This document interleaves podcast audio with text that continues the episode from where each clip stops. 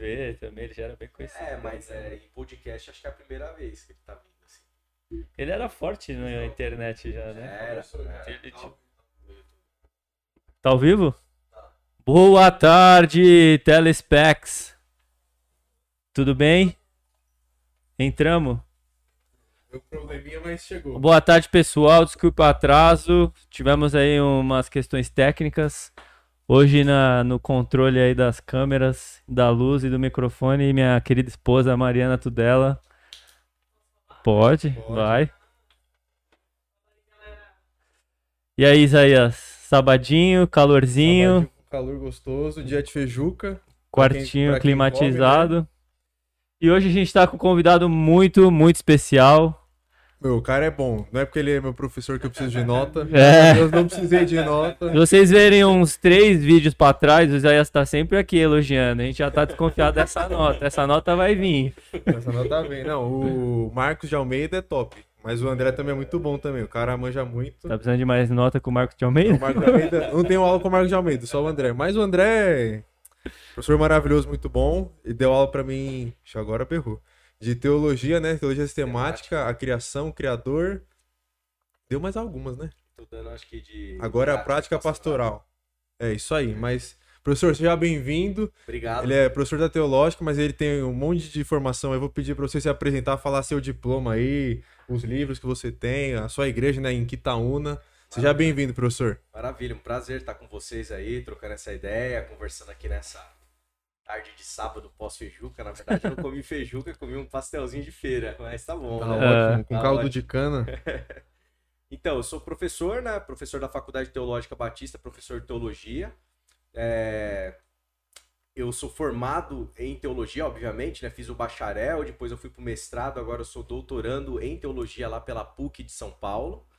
Só que eu, a minha, minha carreira, assim, digamos, acadêmica, ela, ela começou com tecnólogo em informática. Ô, louco. É, aí depois do técnico em informática eu fiz administração de empresas Faculdade? faculdade. E depois eu entrei na teologia. Então foi um negócio meio, meio diferente aí, né?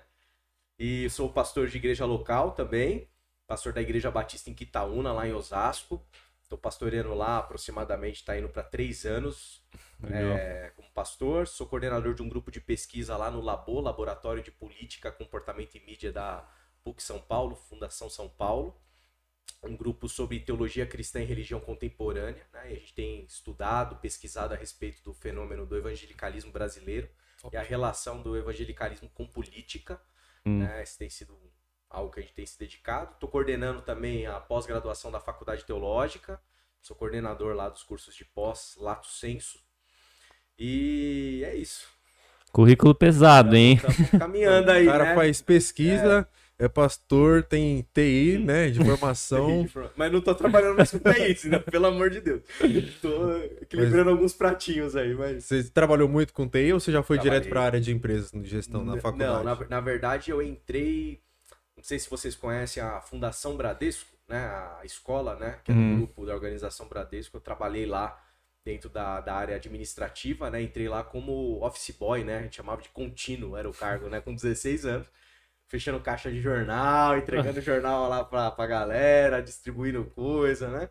Depois eu fui, virei escriturário na empresa.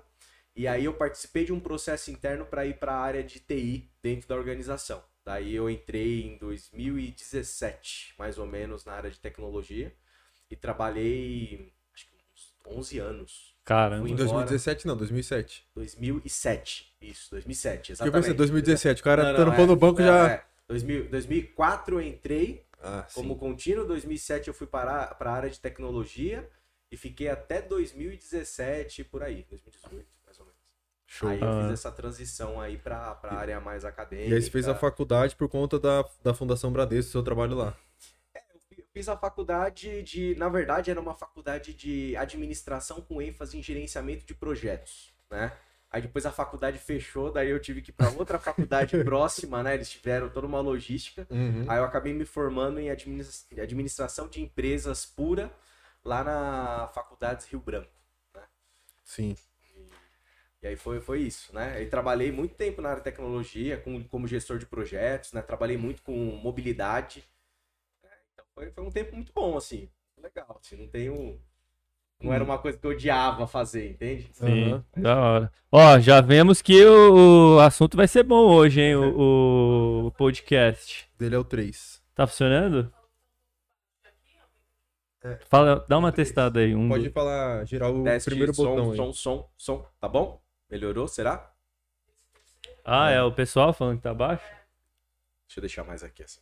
É, então, enquanto a gente tá vendo isso aí, nós temos os patrocinadores, que é o Quero um Presente, que faz essa caneca, faz porta-copo, faz camiseta, faz boné, faz tudo.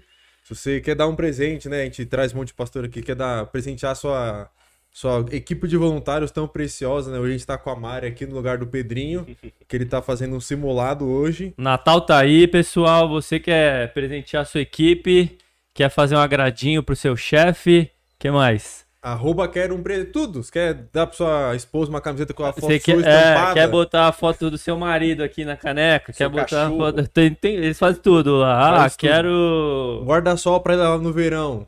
A igreja vai ser conhecida na praia, faz um guarda-sol. E eles deram um presentinho pra você. Gente- É, esse aqui é o Quero um Presente. É um presente do convidado da Quero Ô, Presente. Obrigado, hein? Esse aqui era um Maravilha. presente. Se quiser abrir agora ou no final. Vamos ver agora já, então. E o nosso outro apoiador de sempre aí, tá sempre fechado com a gente. As pulseiras Lamê, Pulseira Lamê tem aqui, mas vou deixar ele abrir. Tá junto aqui, ó. Pulseira Lamê e. fofas doces. Então, se você não comer uma feijoada, vai ter uma É, sobremesa, um agora brigadeirinho aí. Chegou. E o Mick, tá bom aí, Mariana? Melhorou? Vamos ver aqui, peraí. Deixa eu ir lá, rapidinho. Top, hein? Isso é bom. Alô, som. Testando, ó. Alô? Teste, som, som, som. Tá funcionando bem? Tá dando pra ouvir? Maravilha. Isso aí. Essa aí é a pulseira Lamê. Arroba loja Lamê no Insta. Opa, Essa preta aqui, acho que a do professor vai ser preta também. aí sim, hein? Um dia a gente vai fazer uma conferência grande com todos os convidados. A ficar a entrada é a pulseira. Entrada da pulseira. Só vai pegar quem tem a pulseira preta. Olha só, Essa aí. hein? Vou até usar já aqui, hein? Ah. É coisa linda demais. Lindo. E o arroba Fofas Doces. Que é da mesma pessoa que faz a pulseira. A pulseira ela é a parceria da Melissa com a Milena Almeida. E o Fofa Doce é a Melissa Campos hein? com a Milena Campos. Brigadeiro. Vou levar Cê pra é- esposa hoje, hein? Acho que é beijinho esse. Mas Beijinho? Qualquer, qualquer um é bom, professor. Você é Mas maravilhoso. o beijinho é o melhor. Show de bola. E é Obrigado, aí. gente. Professor Gé, bem-vindo. E a gente falou da pulseira preta. Você tem esse anel preto. O que, que é esse anel preto aí? Que um monte de pastor tem, alguns Ah, não tio tem, João outros tem, têm. tem. É, um- é um anel chamado anel de Tucum, né? Olha lá, É, esse cara faz teologia, mas vem como? exatamente. Vem do Tucum. Exatamente. E é um anel que simboliza, né? Tem um símbolo de um compromisso, né? Um compromisso com, com as causas sociais, né? Um compromisso com as questões né, dos, dos pobres, né? Então é, é um anel que para mim, assim, né? Não me considero né, um, um teólogo da libertação, né? No sentido católico, né? Mas é, é um- é um símbolo, eu acho que muito bonito, né? Que me, me remete a sempre eu como teólogo na minha reflexão a lembrar de colocar o pé no chão, sabe? Uhum. É, a não ficar às vezes como um teólogo de gabinete, assim refletindo a respeito de Isolado teorias, isolado, isolado da sociedade, discutindo sobre uma série de aspectos metafísicos, né? E me lembra da importância da gente não ser indiferente, né? A dor do outro, a dor do humano, é, principalmente num país como o nosso, né? Um país que é um país injusto, né? Um país desigual, um, um continente, né? América Latina, um lugar, né? Complicado. Então a gente não tá fazendo, né? Pelo menos eu sempre penso isso, né? Eu não tô fazendo teologia na Europa, eu não tô fazendo teologia nos Estados Unidos, eu tô fazendo teologia aqui no meu país. Uhum. E é um símbolo que me faz recordar a importância de ter os meus pés bem, bem fincados no chão, na realidade. Top. Porque a gente vê, né? O Sim. Marcelo que veio aqui tem, acho que o Pig tem. Mas não são todos, né? Então não sei se eles vendem no dia da formatura ou no dia do concílio. Como é que é essa regra aí? Mas é interessante. Eu vi o, o Paulo Cap tem pastor que não tem também, né? O Paulo Sim. Capelete não é pastor, mas ele tem um anel também. Sim, sim. E aí quando a gente perguntou pra ele, assim, não, você pergunta pro seu professor sobre isso aí que ele vai te explicar. e a gente vai trazer o Paulo Capelete aqui É também. porque você tem aqui, né? É, é- é um, é um anel que é simples, né? Não é de ouro, não é de prata, não é Uhum. algo, algo precioso, diante da, da nossa sociedade, né? Daquilo que convencionalmente é tratado como algo precioso. E, e nessa simplicidade, né? Você consegue se conectar, consegue entender, consegue compreender, consegue ter um olhar de compaixão e de compromisso, principalmente, né, com, com os mais empobrecidos da sociedade, né, com é, a, comunidade indígena, né, Uhum. e por aí vai. Né? E Top. que material é? É, é de coco. Ah, coco É, normal. É, é tipo, um, eu acredito que esse é um coco, tucum. Eu não sei se é, acho, que- acho que é uma, uma árvore, né, um, uma madeirinha, né, uma Aham. madeira. Bacana. E sabe, pergun- nessa pergunta do Anel, e perguntando sobre a sua história, como foi a Sim. transição, né? De trabalhar na Fundação Bradesco, não por um banco propriamente. Tá Hoje- ali, né? Talvez numa ideia de lucrar e ganhar dinheiro, Sim, né? sim. Não, Isso pera, aí- mas pera aí, vamos na, na Então timelinezinha. então vai. eu, eu sempre tenho que vo- voltar ele. Então vai. Que aqui a gente segue a timeline, Tá tava explicando pra ele, o pessoal vai ficar triste. Tipo, a- a- o que a gente busca saber, entender um pouco, conhecer mais é ah, onde você nasceu, como você Sim, cresceu e sim, tal. sim. E você é de onde? Família cristã ou não? Não, eu nasci num, num lar que cristão, mas assim, a minha mãe era uma foi batizada na igreja batista quando era criança.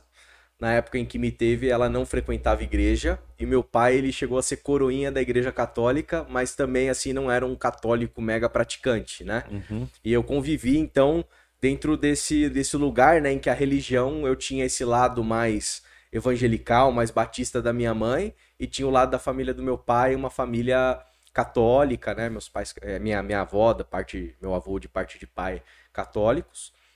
E nasci em, em Osasco, né, onde eu, inclusive eu pastoreio hoje. E só, somente com 12 anos de idade, os meus pais foram convidados por uma prima da minha mãe para participarem de um encontro de casais de uma igreja evangélica. Hum, Né? não. E através desse encontro de casais que a gente acabou se encontrando assim numa comunidade, né, evangélica, numa igreja. E o meu pai curtiu também, né? Curtiu, começou a participar, se converteu e se batizou. Se eu não tô enganado, no mesmo dia que eu, inclusive. Da hora. Né?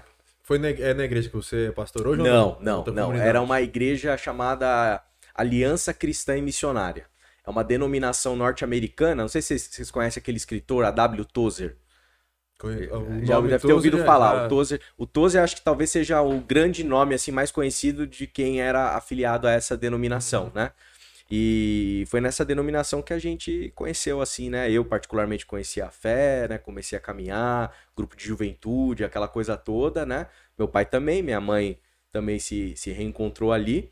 A gente ficou bons anos ali nessa, nessa comunidade. Depois meus pais foram para a Igreja Presbiteriana do Brasil e, e eu fui para a Igreja Batista, né? Já como seminarista e, e dali que eu acabei sendo ordenado pastor, né? Passei depois que eu concluí, passei pelo concílio pastoral, Uhum. né?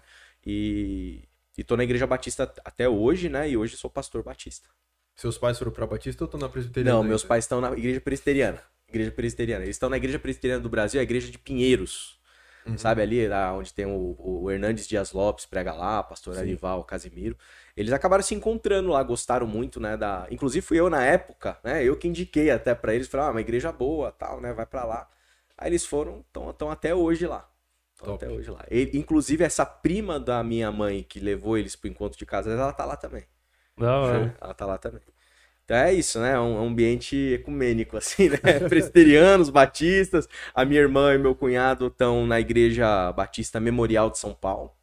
né? São batistas também. E é isso. Memorial de São Paulo é do seu avô? É a PIB São Paulo, né? Primeiro de São Paulo. Ah, a memorial que tem o órgão? Não, a do vô dela é que tem um órgão, que é a tradicional Ah, zona. A bem. memorial Ah, tá. não acho que é tão grande. Não, não, não, não. É grande, é uma igreja grande. É a igreja do pastor Eduardo Godoy, fica lá na Raposo Tavares. Era, era em Osasco, né? Uhum. Agora ela tá lá no, na Raposo, mas é uma igreja mais contemporânea, assim, né? Um louvor. Não tem Parede órgão. preta?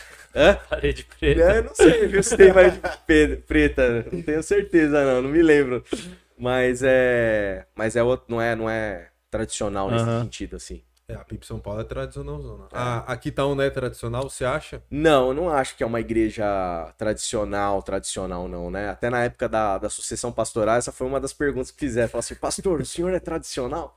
Aí eu falei pra irmã assim, eu falei, defina tradicional, pra eu entender o que, que você tá querendo dizer com tradicional. É uma igreja batista, né? Quando eu cheguei lá, assim, ainda tinha ah, e ainda tem, né? A gente canta hinos assim do cantor cristão, sabe? Ah, mas tinha aquela figura do regente, aquela coisa, né, bem, bem formal, né? Hoje a gente está colocando hinos, mas a gente tenta colocar dentro do ambiente do próprio louvor, com banda tocando, Sim. né? E tenta dar uma roupagem mais contemporânea. Mas é uma igreja assim, sabe? Tem gente. É engraçado, tem gente que bate palma, tem gente que não bate palma até hoje. E é assim, o que, que eu tento ensinar para a igreja, né? Que essa heterogeneidade é boa. Sim. Né? Não precisa ser todo mundo igual. Então, se você não bate e acha que tá. Isso, isso é bom, né? Você entende que isso tá jóia, tá uhum. jóia. Agora não critica quem bate. E quem Exato. bate não critica quem não bate. Bá, palma, né? Esse tipo de coisa, né? Na verdade, Sim. a gente sabe que teologicamente, biblicamente, isso é muito pequeno, né? Assim, muito. muito, muito irrelevante, Sim. assim, né? Uma, uma questão. Mas é, eu acho que tem que ser trabalhado isso, né, como comunidade, né, enfim. Mas é uma igreja bem heterogênea, né, um culto bem bem gostoso, assim. Eu sou suspeito para falar, obviamente, né? mas eu, eu, mas é uma pegada mais contemporânea. Né? Não, bom, é, acho que é interessante nessa questão que tem que ter a tradicional, Sim. também tem que ter a igreja contemporânea para é. alcançar todos, né? Tem é. gente que não vai sentir a vontade não vendo um órgão, mas não vai sentir a vontade só cantando hino. Sim. Como tem gente que não vai sentir a vontade só cantando músicas contemporâneas, né? Por é. exemplo, Hillsong e outras bandas brasileiras. Exatamente. Então acho que ter essa diferença, essa mistura na mesma igreja, talvez seja até meio difícil de é. controlar os ânimos ali. Sim. Mas é interessante ter essa dualidade, né? Isso é muito bom. É. Eu, é, eu uma acho. provocaçãozinha até saudável para você fazer a comunidade viver com as diferenças. Tipo, Exatamente. Tipo, porque por mais que seja um, uma discussão quase que infantil, né? Infantilizada é. ali, meu. O quão importante é para você ir, está te atrapalhando ou não. É, para eles se conversarem, falar, ah, por que é não? Ter o diálogo e tal. E sempre vai ter, né? É, e depois levar isso pra fora, né? É. Do, tipo, se o cara é ignorante na igreja, imagina como ele é ignorante no sentido do tipo, não aceitar nada no serviço. Com certeza. Então, como é que ele vai evangelizar alguém que não usa terno todo dia, por Com exemplo? Com certeza. Tem essa questão, né? Não, sem dúvida. É, é isso aí. A, a, proposta pastoral da, da Igreja Batista em Quitaúna, que a gente tem tentado implementar lá ao longo desses últimos anos, uhum. é essa pegada mesmo de, de, de, da gente se entender como uma igreja heterogênea e entender que isso não tem problema nenhum em relação a isso. Não há problema nenhum em você pensar diferente do irmão, até mesmo em questões teológicas. Sim. A pluralidade de, de ideias. A, é, o, o importante o que, que é? A gente entender que existem elementos bem essenciais que nos unem que a gente é um corpo de Cristo e que não tem que ter uma uniformidade, né? E que a gente tem que viver em comunhão, indiferente da gente pensar diferente, sim, né? É, isso eu acho que é muito caro, assim, muito importante. Né? É, aquilo que nos não vira uma é bolha, né? É, aquilo que nos une é mais forte do que o que deveria nos separar. Né? Exato, exato. Então, deveríamos pensar assim, né? Exato. Em todos os pontos. Né? Exato. Então, assim, diálogo, respeito, né, com a opinião uhum. alheia, para mim, assim, são coisas essenciais, né? E, e, é triste, né? Porque a gente tem uma tradição da, da igreja, né? Assim, ao longo dos séculos, né? Que normalmente, assim, quantas pessoas vocês já viram, assim, sendo disciplinadas, né? Numa assembleia porque elas foram intolerantes, é. né? Porque elas foram desrespeitosas com alguém, né? Não tem isso, né? Exato. né? E, na verdade, é, é, isso que fere, né? O corpo de Cristo, né? Essa, essa incapacidade de você ter um olhar pro uhum. outro e falar, não, o irmão pensa diferente, mas o irmão é meu irmão. Sim. Né? E tudo bem, né? Que, que tem se ele tem uma visão soteriológica diferente da minha? Tá joia. Né? Sim. Tem, é, tem respeitar, né, respeitar, respeitar. É, e até se, se, a, se a igreja só formasse as pessoas sempre iguais, eu acho que ela só seria uma fábrica de uh, molde, de moldar as pessoas Perfeito. e não é. as pessoas transformarem as outras. Né? É que se moldasse do jeito certo, né, para ser igual Cristo, tava bom. É. O problema é que molda com umas doutrinas nada a ver. Então, mas Cristo, Cristo, né, a luz do evangelho é tolerante, né? É Sim. alguém que lida com pessoas muito diferentes das, da, da classe convencional religiosa e lida bem. É, né? sabe se adaptar ali, ele chegar na linguagem. É, ele é até os excluídos, na verdade. Né? Exatamente. E até onde não deveria Exatamente. ir, né? Então... Mas o que você coloca é muito importante. Um dos pilares lá da nossa comunidade é reflexão. E assim, reflexão é reflexão. Não é ter medo de perguntar, não é ter medo de questionar, não é ter medo de ter um pensamento crítico. Esses dias eu recebi um, uma, uma pessoa, né, num atendimento, e, e ela não era da igreja, e ela tava com, com, questões, ela falou assim, olha, eu não consigo acreditar em Deus, eu tenho dúvidas sobre essas coisas, tal, tal, tal, tal, tal, tal. Eu falei, tá bom. Então, isso não é empecilho para você não estar tá na igreja. Eu também tenho dúvida. Vem pra igreja, vamos questionar, vamos perguntar, vamos tentar uhum. entender, vamos... A fé, ela não é ausência de dúvida Sim. Não é ausência de. Você tem dúvida, tem que ter dúvida, né? A fé é um salto que você dá, mas ela, ela exige da gente uma reflexão. E, e como que você vai refletir numa comunidade que é doutrinadora? Que Sim. doutrina e modela todo mundo pra pensar igual. Ora, É. você não tem ambiente nenhum pra pensar, pra refletir de verdade. Pode discordar. Você não pode discordar, você não pode olhar o texto bíblico de uma maneira diferente do que o outro irmão, do que até o mesmo pastor, né? Então isso aí pra mim, na minha, na minha ótica, assim, é um empobrecimento completo, né, para a própria comunidade. E é um desprezo também no sentido do próprio texto bíblico, que é um texto bíblico grosso modo feito, né, escrito por judeus, e na tradição judaica você tem um, um hábito, que é o hábito de você questionar o texto, você dialogar com o texto, você, né, aquela máxima, né, dois judeus, três opiniões, né, é, é, é isso mesmo, assim, tem que ter questionamento, você pega a tradição talmúdica, né, né, que, que vai tentar interpretar o texto, né, os rabis ali, vários, várias opiniões sobre o mesmo texto, e não se fecha a questão, e tá jóia, né, a gente não, a gente tem essa questão, não, tem que fechar, todo mundo tem que pensar exatamente igual, eu acho que é um empobrecimento muito grande. Sim. Mas você acha que é- é- isso é cultural? Tipo, é, não é o ser humano, mas sim o, o cenário Brasil é assim?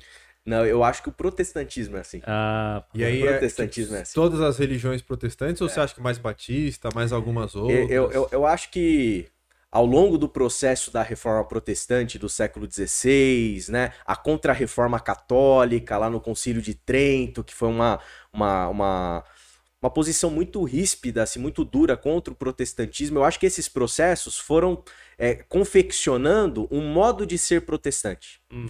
E o modo de ser protestante parece que obrigatoriamente você precisa ter alguém para você ser contra. E nessa coisa de você ser contra, você sempre é estimulado a se definir muito, Pra você definir as fronteiras, pra você saber quem é o inimigo.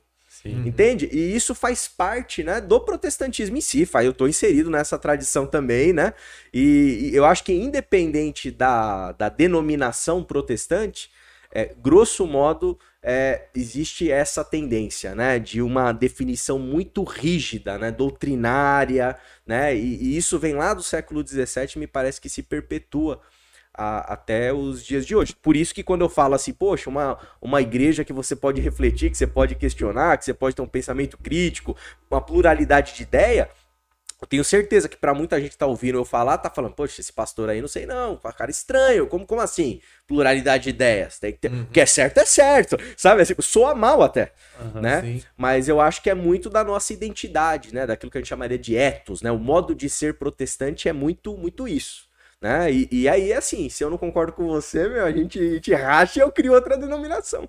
né? Não à toa a gente tem milhares, né? Sim. Milhares. É, E acho que na, no momento atual que a gente vive essa, essa sociedade né, contemporânea, em que todo mundo tem uma verdade, a igreja tenta ao máximo se definir e travar naquilo, né? Porque se a sociedade vive tudo o que pode, cada um tem o seu certo, a religião também. Não, o certo é isso aqui. Aí acho que se fecha cada vez mais. É. E eu lembro uma fala do pastor Hélio, que era pastor na Penha, ele fala que. Ele também tinha dúvidas, né? Ele era- foi pastor lá, acho Uhum. que 29 anos.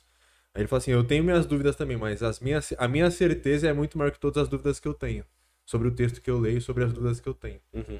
Então acho que é muito isso, né? A dúvida a gente vai ter. É. Porque você lê um texto, aí você entende o texto de uma maneira, você lê, você entende de outra maneira. Você pode pegar um texto, várias coisas diferentes, mas a certeza é que Cristo é ali, Cristo é nosso Salvador, Deus Exatamente. tem as certezas, mas as coisas ao redor.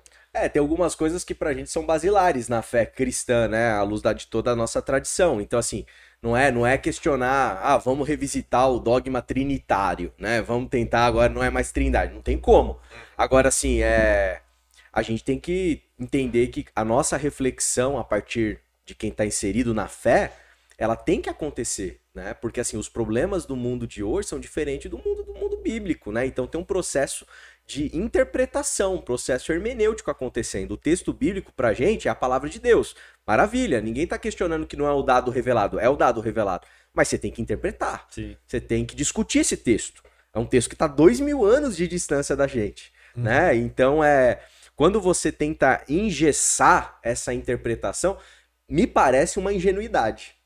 Uma ingenuidade. A pessoa que engessou, né, e, e achou que descobriu ali, né, todo o códice de verdade, todo um sistema teológico único, desculpa, você pode até achar um sistema teológico mais coerente que o outro. Agora, dizer que aquilo lá é, é, é o, exatamente o que está no texto bíblico, não é.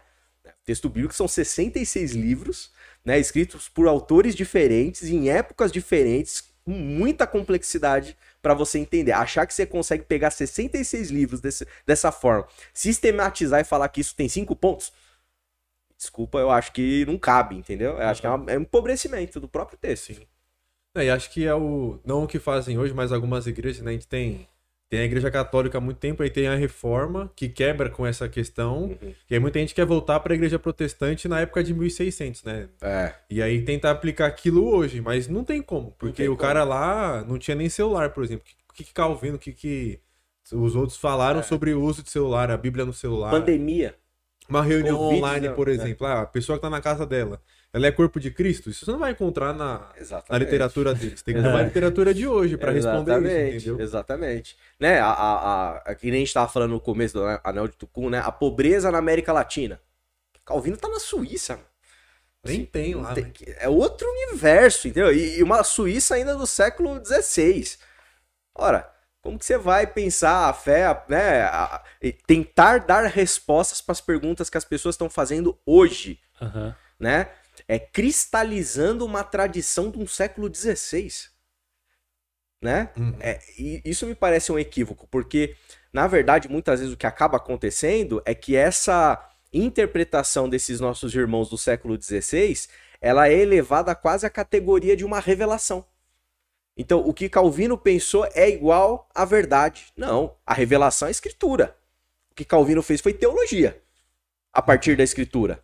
Então, a teologia de Calvino não é santa no sentido equivalente ao que a Sagrada Escritura é pra gente, né? Então, assim, a reflexão de Calvino é importante. O cara é um gênio, um gênio. Agora, assim, Lutero, Calvino, Bart e todos os outros teólogos que vão vir, eles vão contribuindo também. E o nosso papel hoje é continuar contribuindo, né? Acho que como principalmente né, quem, quem é teólogo profissional, digamos assim, que, que trabalha com teologia, né? não tem como, né? Você tem que a não, a não ser que. Aí são duas opções, né? Você pode ou produzir uma teologia, né?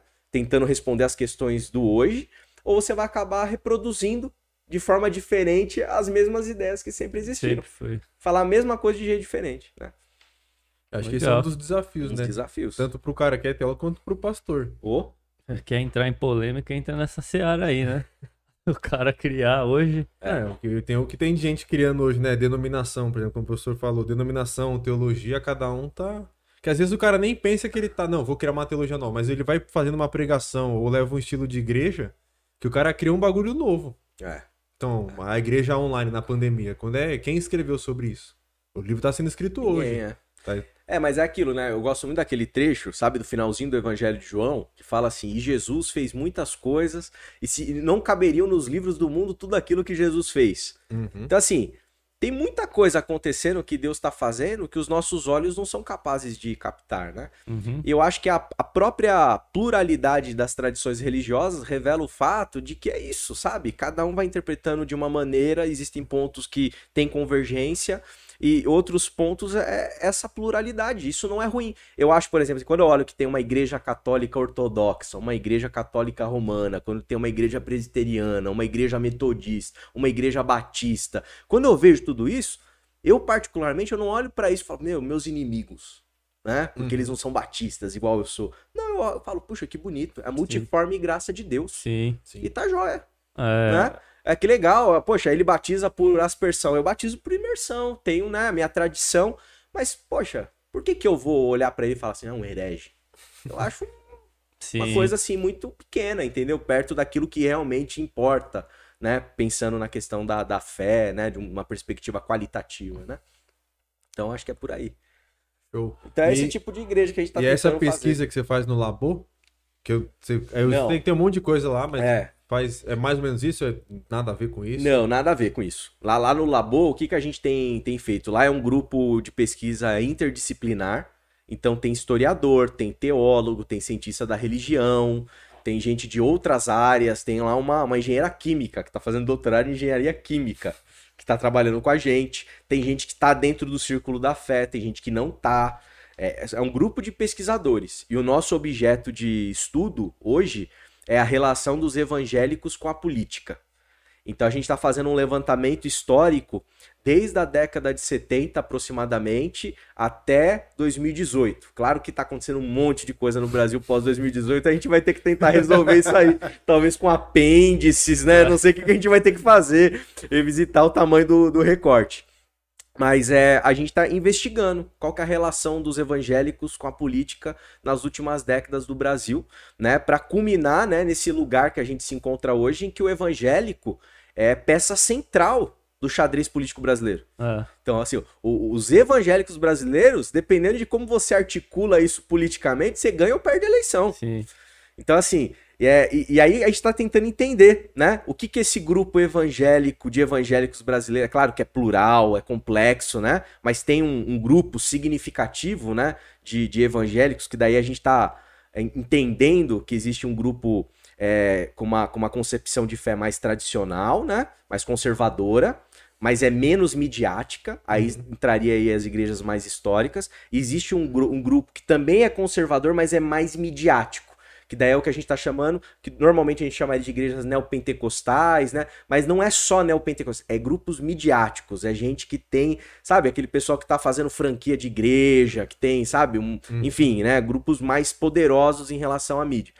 Existe uma intersecção entre esses dois grupos que é expressiva, que é isso. Que se você conquistar essa galera, você ganha ou perde a eleição, né?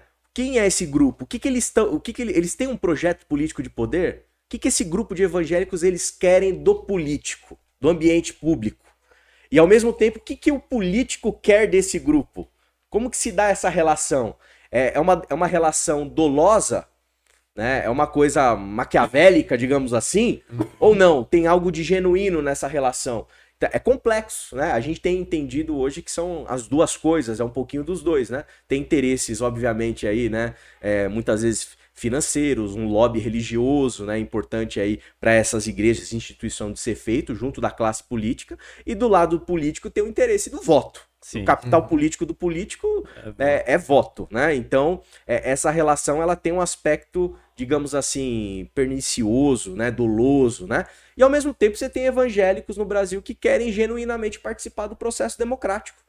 Isso também é algo genuíno, né? E tem toda uma relação também com o ressentimento de um país que é predominantemente católico, né? De um evangélico que nunca teve muito espaço, né? E agora tá tendo.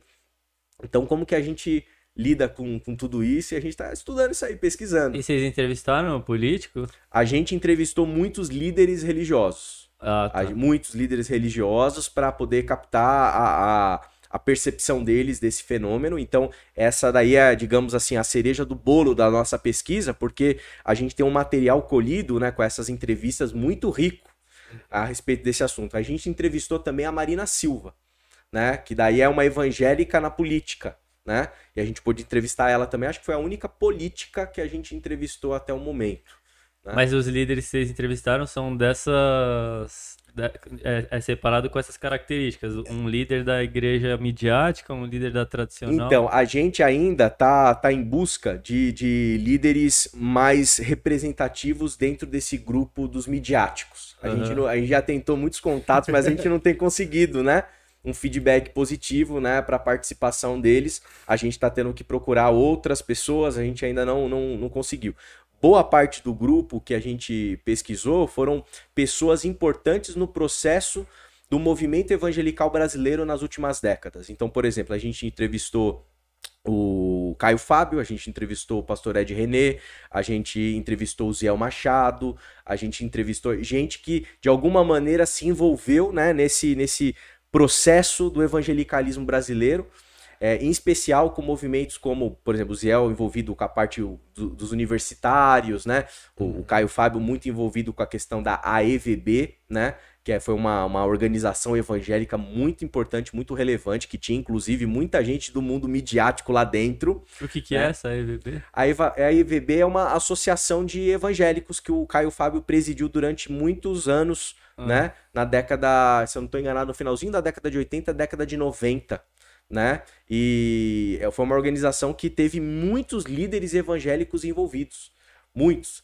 Então, o que, que é legal da pesquisa é que quando a gente fez essa entrevista, a gente conseguiu descobrir, né, e da- na ótica, obviamente, de quem está sendo entrevistado, muito dos bastidores que estavam acontecendo ali. né? Ah, já tinha um Mu- movimento. Muito, por muito, porque o neopentecostalismo estava crescendo, né, junto da figura do Edir Macedo, né, e esse pessoal, em especial que a gente entrevistou, era o pessoal que era contrário, por exemplo, a voto de Cabresto, era o pessoal daqui, muito muito vinculado a Lausanne, em 74, vinculado a essa teologia da missão integral, né? E, e, de repente o que aconteceu foi que um transatlântico passou no Brasil, né? E atropelou todo mundo, né? Que foi o Edir Macedo. Imagina só, você ter uma figura como Edir Macedo, dono de um canal de TV. Sim. Então, assim, esse pessoal tentando trabalhar de uma perspectiva que eles consideram ética, adequada, né? A relação dos evangélicos com as questões públicas, dentro de uma perspectiva, né? Na ótica deles, obviamente, mais ética, mais bíblica, teologicamente mais equilibrada, né? E, e- Do e- nada. e, do- e de repente, assim, é, a gente entrevistou o próprio Ariovaldo Ramos, né? Várias, várias figuras que estavam envolvidas nesse contexto. E a gente teve a oportunidade de perguntar para eles. Eu perguntei para eles, eu falei, e aí? O que, que aconteceu? O que, que deu errado? Ele falou assim: "Ah, a gente não percebeu o que, que tava. o tamanho do que estava Em acontecendo. paralelo, o Edir Macedo ia crescendo, crescendo, e aí. E aí, o que você tem hoje, grande parte do movimento evangelical brasileiro, é um movimento capitaneado, né, por igrejas neopentecostais, né, por igrejas midiáticas, né? Então, por exemplo, você pega uma marcha para Jesus, Aham. tá certo? Você tem lá milhares de evangélicos que vão à rua anualmente, né? Não agora na pandemia, mas anualmente. Se é precisar abusar até na pandemia, né? Não sei. Mas assim, são cap... é a igreja Renascer, né? Estevão Hernandes, a Sônia Hernandes, né? Você tem ali, né? é, imagina, dois anos atrás, se eu não estou enganado, pouco próximo da eleição, você tinha lá a figura né, do atual presidente da República no, no palco da Marcha para Jesus. Aí você tem figuras como Silas Malafaia, Valdo- Valdomiro Santiago, né, o casal Hernandes, Só né, só é, é, é, essa cúpula aí, né, evangelical presente ali orando, intercedendo pelo, pelo futuro do presidente. Não sei se ele é, acho que ele é candidato. Enfim, entendeu? É, é um transatlântico, né? O, o Edir Macedo é interessante, o fenômeno dele, a maneira como ele lida, né? A, a Universal é mais nos bastidores. Você percebe que ele não tá nessas fotos, ele não aparece ali, né? Ele é alguém que tá mais ali no mundo da, da igreja dele. Então, é, essas imagens, esse simbolismo, né, esses bastidores, essa relação, como que isso é construído, como que você tem esse grupo que tradicionalmente é um grupo que não lida bem com uma teologia e com pastores históricos, certo? Não, você sempre viu embate, a gente sempre assistiu embates, né, de um pastor mais, sei lá, presbiteriano com um Silas Malafaia, por exemplo. E de repente você tem pastores históricos, esse grupo mais midiático, né? Fazendo, fazendo uma espécie de uma suspensão de alguns dilemas, Um né? acordo. E- Um acordo em, em prol, muitas vezes, de um interesse de um projeto político brasileiro no país. né? Você tem um ministro da educação que é presbiteriano. Defendia. Você tem um- o, o próprio André Mendonça cotado para o STF, né? É, sendo defendido por um Malafaia. Como que. que- Por que Não, isso? O substituto né? do. Qual que é o nome do delegado que foi lá? Do Moro era pastor, não era? É pastor? Não tenho, não lembro, não tenho certeza. Eu acho que ele era pastor de uma igreja lá em Brasília. E aí o Moro saiu e entrou esse cara. É. Então, é, é- são essas perguntas que a gente está tentando fazer, tentando entender, né? Em prol do que, como, por quê. E, e o que é interessante, né? O que a gente quer trazer como grupo de pesquisa lá do Labo, né? É, é, é o seguinte: a sociedade, ela, a sociedade, eu tô dizendo, não tô falando mundo evangelical, tô falando a sociedade. Quando ela olha tudo isso na TV, ela não consegue entender o que está acontecendo dentro do Sim. mundo da fé. Sim. Ela não consegue. Uhum. O nosso objetivo como grupo de pesquisa é procurar traduzir aquilo que está dentro da fé numa linguagem que quem não é da fé consiga compreender. Então tem muita gente envolvida nesse processo que não é gente que está querendo roubar. É gente que está convicta que Deus chamou eles lá e que se o país for um, se o país for um país evangélico, Deus vai abençoar a nação. Sim. Então tem uma fundamentação teológica, teológica. E, e- e contar isso para a sociedade é um dos objetivos do, do nosso grupo, né? Para que todo mundo consiga entender como que essas articulações teológicas elas acontecem para fundamentar, né, projetos políticos de poder, né? Como como esse E tá aí vocês vão pontuando, tipo, ah, isso eles usam como uma ferramenta de manipulação, distorcendo a palavra É. que... É, é muito difícil, né, a gente fazer um juiz de valor, né? Ali dentro do campo da PUC, dentro desse grupo de pesquisa, é, é muito delicado, porque, por exemplo, eu sou teólogo de formação. Então, como teólogo, é, eu sou, eu tenho, existe cientificidade, né, na produção teológica, mas ao mesmo tempo eu sou um cara que tô na fé. Uhum. Eu tô inserido na fé. Então, quando eu olho certas coisas, eu Melhor nem falar. eu, eu fico mais assim, é uma coisa mais indigesta. E ao mesmo tempo eu tenho lá, por exemplo, comigo um amigo muito querido, Rafael Gama, que é historiador. Ele, ele, é, ele é evangélico também, ele é presbiteriano, mas ele tá como historiador. E tem hora que a gente se depara né, com discussões que eu falo, pô, isso aí é uma sacanagem que estão fazendo. Não, calma, André, você tá. Né? Eu falo, não, mas eu tô falando do teológico, mas eu tô falando da história. Então a gente fica nesses embates, né? E é um exercício constante de, de se distanciar do objeto para você tentar não fazer juízo de valor. É claro que isso não existe, né? Você não existe um distanciamento total do 100%, objeto que você está investigando. Se eu estou investigando aquele objeto, eu já tô em algum grau envolvido emocionalmente com ele, né? E eu como teólogo, imagina se eu não tô pastor de igreja local, né? Imagina você tá num pastoreando uma igreja local em que você tem o, o senhorzinho lá da sua igreja no, no ápice da pandemia passeando com o cachorro na rua. Aí você fala pra ele assim, meu amigo, vai pra casa. Você tá, tá maluco? Cuidado com o vírus, meu. Não, isso é coisa. Isso não existe, pastor. Isso é conspiração. Então, assim, quando você vê esse tipo de coisa na prática, como um pastor de igreja local, e você vai para o universo da pesquisa tentar trabalhar, é, não tem como você separar 100% a sua emoção daquilo que você está investigando, entende? Sim. Mas é o exercício que a gente tem tentado fazer, assim, não fazer juízo de valor, né? E tentar fazer uma análise técnica, criteriosa, a partir daquilo que a gente tem, né? De fonte histórica, daquilo que a gente está observando, daquilo que está saindo na mídia, né? Como que a mídia tratou os evangélicos ao longo do tempo.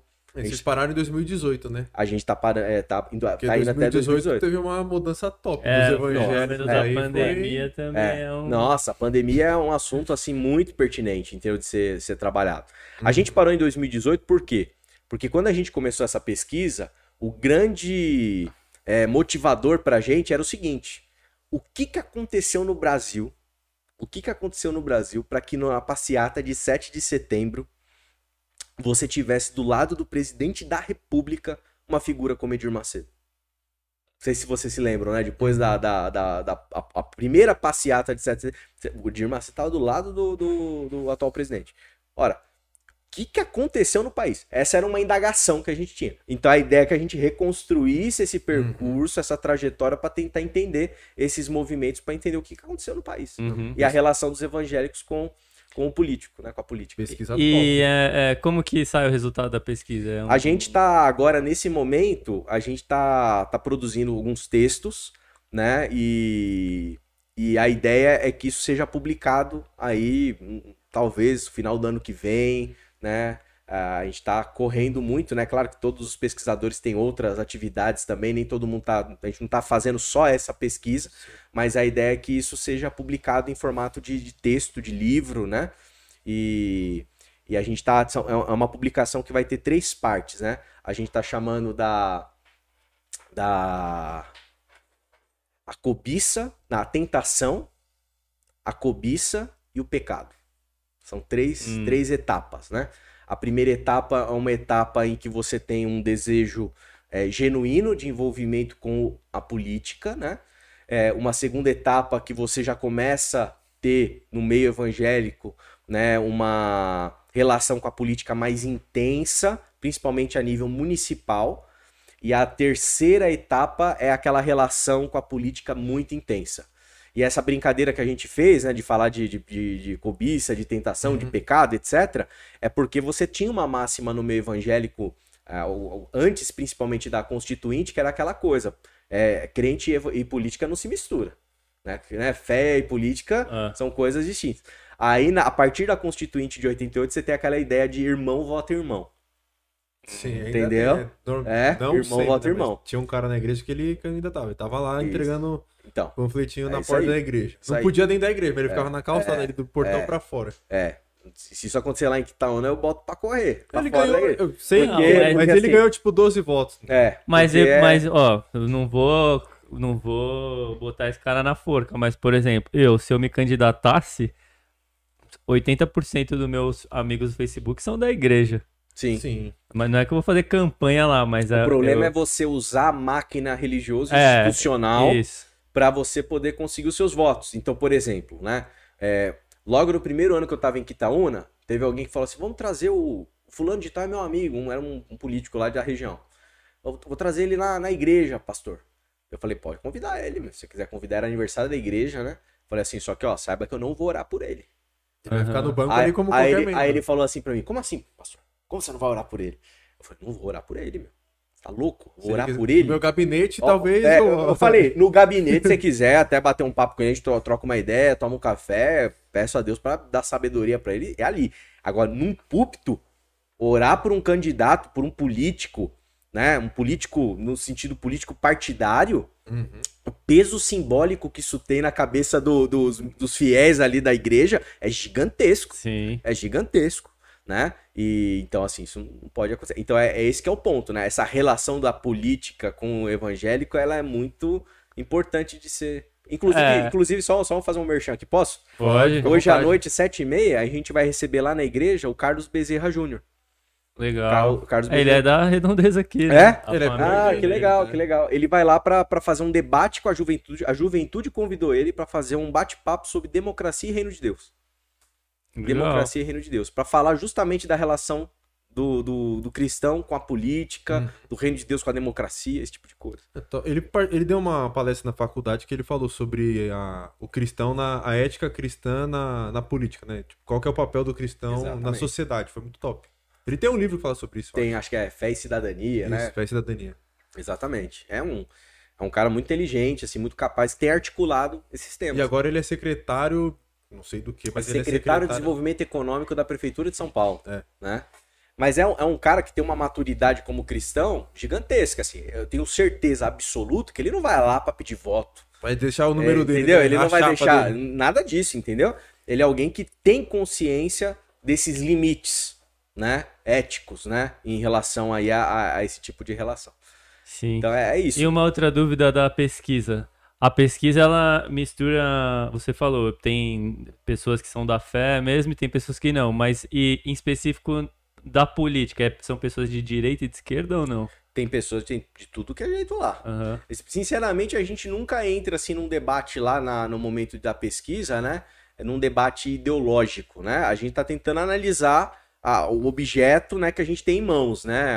As reportagens, as entrevistas que a gente fez, o material, e a gente tenta fazer uma análise, né, em relação a isso, né? É, mas tem gente lá, eu acho que tem gente conservadora, conservadora num sentido adequado politicamente, né? Porque assim, você fala conservador hoje, parece que você é um extrema direita, É. entendeu? Conservador no sentido relacionado a Edmund Burke, a David Hume, uma tradição inglesa de conservadorismo que tem a ver com cautela, tem a ver com você ser contra a processos revolucionários, a- as mudanças têm que ser mais palatáveis, têm que ser mais calculadas, um respeito pelo passado, né? Isso é o verdadeiro conservadorismo, né? Tem gente que fala que é conservador, mas é meio doido, entendeu? Assim, quer revolucionar o planeta. Então isso não é conservadorismo. Então tem gente mais dessa postura, tem gente mais do campo progressista, no grupo de pesquisa também. Mas é isso. A rigor ali, né, a nossa as ideologias políticas de cada um, a rigor não tem Não deveria interferir, Não é. interfere, não são prepo- preponderantes aí na, na análise, né? É, se tivesse um lado só, seria difícil É. desligar, né? Ser 100% neutro. É. Então, às vezes, quando É, tem um cara daqui, um um cara de lá, É, um, um exatamente. ateu, um Meu, teórico, tem- consegue dar essa diferenciação. Tem que virar exatamente. documentário Netflix, cara. Você sabe que, que a gente tava. A gente até começou, né? Tem um, tem um projeto documental, é de documentário, Aham. né? Só que aí, aí depende, a gente tá, tá indo atrás de recursos, porque não, não é barato fazer um documentário padrão É, Netflix. imagina. Né? E aí. Fazer isso aqui não é, barato, é. imagina fazer um documento. Eu, eu sou viciado em documentário, velho. Mas seria muito legal, nossa. se- principalmente se desse pra lançar ano que vem, né? Em ano eleitoral, seria Nossa, Ia sensacional. matar todo E- mundo. Orem por nós, cara de irmãos. E vocês chegaram a entrar, porque tem um documentário Netflix, inclusive, que eles falam lá, né, da, das eleições ah, pelas redes sociais, o, o, a importância que teve também pra eleger o Trump e o Bolsonaro Aquele e dos na algoritmos? Índia. É. Assisti. E na pesquisa chega a- o momento que vocês Chega, chegam a, a- chega. É o cara de a TI também. encontrar esse. Chega porque a gente tem lá, inclusive, um pesquisador que ele é especialista em mídia. Hum, Né? Mídias sociais. Em, em- em mídia Geral. geral, né? Mas uma das coisas que ele tem analisado e, e os capítulos relacionados a esse tipo de questão de mídia social, ele vai ficar responsável até por, por elaborar o texto, né? Tá tu- tudo sendo trabalhado a quatro mãos, mas a produção vai ficar a cargo dele ali, porque é a, é a área de pesquisa dele. Top. E essa área é fundamental, né? a- hoje em Hoje dia, em né? dia o algoritmo, né, das mídias sociais, ele é definitivo aí para o teu sucesso ou não, né, na, numa campanha eleitoral, né? Uhum. Isso pode ser feito de uma maneira é, adequada ou não adequada, né? Como a gente sabe, né? Não É, tem é- sido. é robozinho ali, meu, né? dissi- dissipando. É, é engraçado até, né? Antigamente as nossas mães falavam assim pra gente, né? Não, não conversa com estranhos, né? Hoje a gente tem que virar pra nossa mãe, pra nossa avó e falar assim: pelo amor de Deus, para de acreditar nessas fake news do WhatsApp, né? Assim, isso é um estranho. Então é, é, é muito, é muito forte isso, né? Principalmente por conta das bolhas. As pessoas não se dão conta, né? Que quando a gente tá na mídia social e você escolhe quem você segue, você, o que você curte, você vai sendo categorizado pela mídia social pra você entrar dentro da- do universo que você gosta. Sim. Por quê? Porque a mídia social tem o interesse que você continue usando ela. Quanto mais você utiliza a mídia social, mais dados seu você fornece, melhor fica o algoritmo. Só que o problema desse mecanismo todo é que isso gera as bolhas. Sim. Então você fala só com a sua bolha. Você não, aí é, dif- voltando àquele ponto que a gente falava, né? Você não tem pluralidade de ideias, você não tem uma discussão séria, você não tem um debate razoável, você só fala com quem pensa igual a você. E Exatamente. pior, aí você acha que o mundo pensa igual a você. Sim. Aí É, tem, eu não sei se é na Revolução Francesa, posso estar falando besteira, mas tem uma fala de um dos caras assim, ó, a gente, a gente tem uma ideia, mas pra cada grupo a gente vai falar de uma maneira. Então eu vou falar a mesma coisa, mas de uma maneira diferente vai agra- agradar aquele grupo. Uhum. E aí o cara conseguiu convencer todo mundo a comprar a ideia da revolução. E é a mesma coisa que acontece na mídia social. Você vai falar uma coisa, tipo, ah, pra esse grupo aqui eu vou falar que tá morrendo menos gente. Pra esse grupo aqui eu vou falar que morreu tanto, mas morreu mais em outro país. É. Então você fala a mesma coisa, mas de maneiras diferentes pra cada bolha. E aí Exato. toda bolha vai comprar a sua ideia. É um negócio o- maluco. Os caras, o dilema das redes fala disso, Fala, né? fala. Mas recentemente eles soltaram lá na, a, a reportagem de que o algoritmo do Facebook tava minando pra você só coisas que você reage negativamente, porque você reage mais. É, Então, mas é o que dá. Ah, eu achei estranho, porque justamente Mas o... é o engajamento. Se você comenta no negócio. Se, sei lá, você vê o André, eu gosto do André, eu vejo a foto do André, vou lá e só curto. Mas se eu ver uma foto do cara que é totalmente contra, talvez eu vou curtir e vou mandar embaixo. Mano, você é zoado, você é feio. Então, mas aí... Porque gera antes- engajamento pra Exato, rede. mas antes eu tava numa bolha que eu só vi o que me agradava. Uhum. Aí, tipo, ah, postou lá, parei de seguir. Xinguei, parei de seguir. Aí começa a salpicar um pouquinho de coisa que você É, odeia. agora tá assim, vindo né? coisa. Parece que agora o- eles estavam. é, Ainda é tudo é, é, Especulação. especulação. Que o algoritmo tava jogando coisas negativas pra você. E aí eles estão falando desse discurso do ódio, né? Sim. Que ele tava minando um, uma- um discurso de ódio. Por isso que as pessoas estão tão agressivas e polarizadas. Agora, agora, eu, te- eu tenho minhas dúvidas, sabe, assim, até por conta desse universo da, da própria tecnologia, né? Uhum. Eu não sei se tem uma pessoa lá em cima que fala assim, agora vamos mandar alguém ali, os caras que, que, o, que o Isaías odeia pra ele poder se manifestar e tal.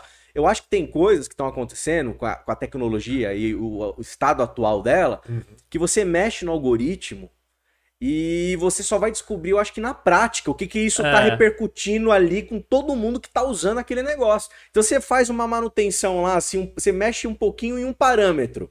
Já é. Não. Assim, o que, que vai acontecer? Não, vamos colocar um pouquinho do cara diferente do que o Isaías gosta pra ver se ele consegue dialogar melhor. Aí aquilo fomenta o ódio, entendeu? Assim, Mas parece que o problema é que ele, e- o Mark sabia que estava acontecendo isso e falou: não, se tá É. dando engajamento, tá bom. é, aí Aí- é, essa, aí é picaretagem. É, aí não tem. Pra, a se provar isso. E, e ao mesmo tempo assim também, né? É, uma, é um produto privado, né? É uma empresa privada, né? é, quando você aceita os termos, você não lê, mas deve estar não lá. deve estar lá. Então, assim, é um dilema ético complicado, né? Ah, mas eu acho que é, é, é bem, complicado, complicado. mas nesse tipo Mas de nesse tipo de coisa ele tem tem. que Tanto é que ele foi responder, né, no Senado Foi. Federal. É, vai né? começar tudo de novo. Vai aí. começar tudo de novo. Ele vai Os ter caras que... já estavam zoando, tipo, em vez. é, de- é, como resolver os problemas Facebook? Reprogramar o algoritmo ou mudar o nome? Aí ele vai pro mudar o nome. Mudaram o nome. Agora Mudou mesmo, né? Mudou, o nome agora da é empresa. É grupo Meta É agora. meta, é. Sim, Sim. maravilhoso. É um pouco essa É. manipulação É. de ambiente, É. que a gente tá falando de, do tecnológico, até mesmo as propagandas que eles colocavam no filme, aparecia Sim. É, de um jeito um pouco subliminar, né? Que, sim. que, que é o que aparece também hoje quando você tá lá. É, mas é um pouco da TV, né? Tipo, hoje em dia você pode escolher o canal que você quer É. assistir, mas quando tem debate político, normalmente são os mesmos caras que vão nos mesmos canais e tem político que você nem vai ouvir. Por É. exemplo, a presidência, tem lá, cada um tem três minutos, tem gente que não tem um minuto. Então, querendo ou não, Mas é parece ter uma- umas é- regras lá, É, né? tem uma regra, mas tipo, tem político que tem três minutos pra aparecer, tem político que só tem um só, porque tem mais, o partido é maior, tem mais valor, enfim. Tem essas questões também. E aí a internet veio pra meio que quebrar isso, mas quebrou de uma maneira que ficou doido. Tipo, tem até, nem sei se comprovou ou não, que a Rússia influenciou a- as eleições do Trump lá, Sim, que eles sim, se sim. infiltraram, sei lá como. Sim. É, é algo assim que eu acho que tem, tem que ser discutido. Né? tem que Lógico, ser discutido sim. porque assim tá interferindo nos processos democráticos do mundo. Sim. né? Então tem que discutir, tem que regular, tem que encontrar os melhores caminhos, né? Pra, pra poder evitar aí, né? Um, Sim. um problema. Tem um grave. filme que chama polonês, chama Rede de Ódio no Netflix. Tipo, é uma empresa que o cara é pago e a história dele ele recebe pra fazer o bagulho pegar fogo. Sim. Então, tipo, ele vai fazer montagem, vai fazer um monte de coisa pra o bagulho Ah, estourar. é, é isso que eu falei, o, Cam o Cambridge Analysis lá. Não, é que é um filme, é um- não é um documentário, Ah, é um tá. filme. Rede de ódio, conta a história de um adolescente Sim. que quer ganhar dinheiro e vai pra essa área. Sim, sim. Mas da pesquisa, como é que. Quando vocês finalizam, vocês publicam, e aí as pessoas leigas, assim, que não tem muito contato, só vão ter acesso se vocês divulgarem. Não, a, a ideia, a ideia é assim, né? O que, que acontece? Dentro da academia, é, o nosso resultado final, o nosso produto final, normalmente o que, que é? É livro. Uhum. É texto, Ah, tá. é artigo, é um documentário, né? E provavelmente nesse caso a gente tá, tá trabalhando para que se torne um livro, uma publicação, né? E aí é isso, divulgar o trabalho, fazer lançamento desse livro, divulgar para o máximo de pessoas possíveis, né? É, e, e aí o, o próprio Labo, Laboratório de Política, Comportamento e Mídia, tem esse, essa intenção. Ele existe para criar essa ponte, né? Entre a universidade, a academia e a sociedade. Ah, Essa é a premissa. Então é. Quem dirige lá é o Luiz Felipe Pondé. Né? Hum. E aí é isso, né? Tentar divulgar o máximo possível, criar eventos, falar sobre, né? Dar entrevista sobre aquilo que foi publicado, sobre os resultados daquilo que a gente tem, tem pesquisado e tentar contribuir, né? Para para pelo menos isso, pelo menos o povo, né? A sociedade de maneira ampla, geral, entender quem, que- quem são esses evangélicos, Sim. né? De onde eles vieram, né? Porque Como surgiu? Como come? surgiu? É, é, porque é isso, né? Grosso modo, a pessoa acha que evangélico é aquele te- igual aquele televangelista que tá falando na TV todo sábado de manhã. Será que é? Não é? Ou a bancada né? religiosa. Ou a também. bancada evangélica na Câmara dos Deputados, né? Cara, E- a bancada então é, triste, hein? Pois é, Meu, pois é. Você vê lá, Pois você é. não sabe o Pois que... é. é. É importante a sociedade entender que existem evangélicos que pensam diferentes, É. existem evangélicos que não são de direita, que são no campo mais progressista, Uhum. Existem evangélicos que criticam o que tá aí, né? E entender esse fenômeno todo é, assim, me parece muito urgente hoje em dia, né? As próprias igrejas têm que estimular isso, né? É muito igrejas, importante. Porque acho, em, em igreja grande, é, pelo menos, existem as próprias bolhas lá dentro. E até entre eles não tem o diálogo. Não tem. No- é, normalmente você vê os caras que ficam se xingando no Facebook. E aí Nossa. chega o pastor domingo lá e fala, pessoal, não sei o Se quê. você tá em, em conflito com alguém, não tome a ceia, vai, re- vai resolver o conflito com o seu irmão. Ninguém se mexe, mas. É, exato. É, Tá todo mundo tretando. É. É, não, Facebook. Aí eles falam, não, a gente discute, é, É. legal, é, é, a gente fala no privado É. e tal. Eu falo, não parece, pelos comentários não É, parece. Não, mas é, a gente é super aberto. Mas é o clima bélico, né? O clima É. bélico, a polarização do país, né? Politicamente está dentro da igreja também. A a igreja é um, é um recorte da própria sociedade. Sim. né? Então, se, o- se a sociedade está polarizada, a igreja também está polarizada. né? Embora a gente Então, possa mas- até questionar, não deveria estar, talvez, deveria ter um pouco mais de tolerância, enfim. Mas o que a gente vê na prática, mídia social, pelo amor de Deus. Mas é, nesse tipo de igreja aí que é estratégica pra política, eles são tão polarizados assim? Será Ah, que não é uma. Então, Acho é que eu guiado, imagino. Eu acho que é uma massa que É. se pensou contra, a gente é, atropela. é. É, são Aí algumas, são Talvez algumas o cara igrejas procure que- uma igreja que vá ao outro político que ele quer. É, pode ser, pode ser. Existe? Ah, deve ter. É, né? deve ter. Não, com certeza tem, né? Tem igreja que vai do partido A e tem igreja que vai do partido B. É, e tem igreja que tenta trabalhar de uma perspectiva mais neutra, É. né? E talvez na época política tá ali, mas. É, eu gostaria, por exemplo, como pastor, né? Não sei se eu vou conseguir colocar fazer isso um na debate prática. político. É que eu gostaria. É, eu falei isso pra minha mãe, ela, pelo amor de Deus, não faça isso. Você tá louco, André? Que você vai se meter com esse negócio? Eu falei, não, mas assim, é uma demanda que vem da, da, da juventude. Sim. né? Uma vez um jovem lá falou pra mim, né? A gente tava numa das lives na, na pandemia, pô, pastor, vamos, vamos fazer um debate aí, meu, político, trazer os caras pra debater, pra gente perguntar, pra gente questionar, tal. Eu acho que seria um serviço muito bem prestado pra sociedade. Muito. Você pegar assim, sei lá, ó, vai ter aqui a eleição pra prefeito, tem três caras. Pô, traz, o- leva os três lá na sua igreja. Um de cada vez, dá ao mesmo tempo pra todo mundo falar, deixa a igreja questionar, Uhum. entendeu? É, É. que eu acho que eles usam uma estratégia muito babaquinha hoje em dia, que é do ataque e pra ter Você não Um quer se efe- promover, você quer colocar o É, outro pra, baixo. O efeito é, maior, então é. tipo o do basquete, né?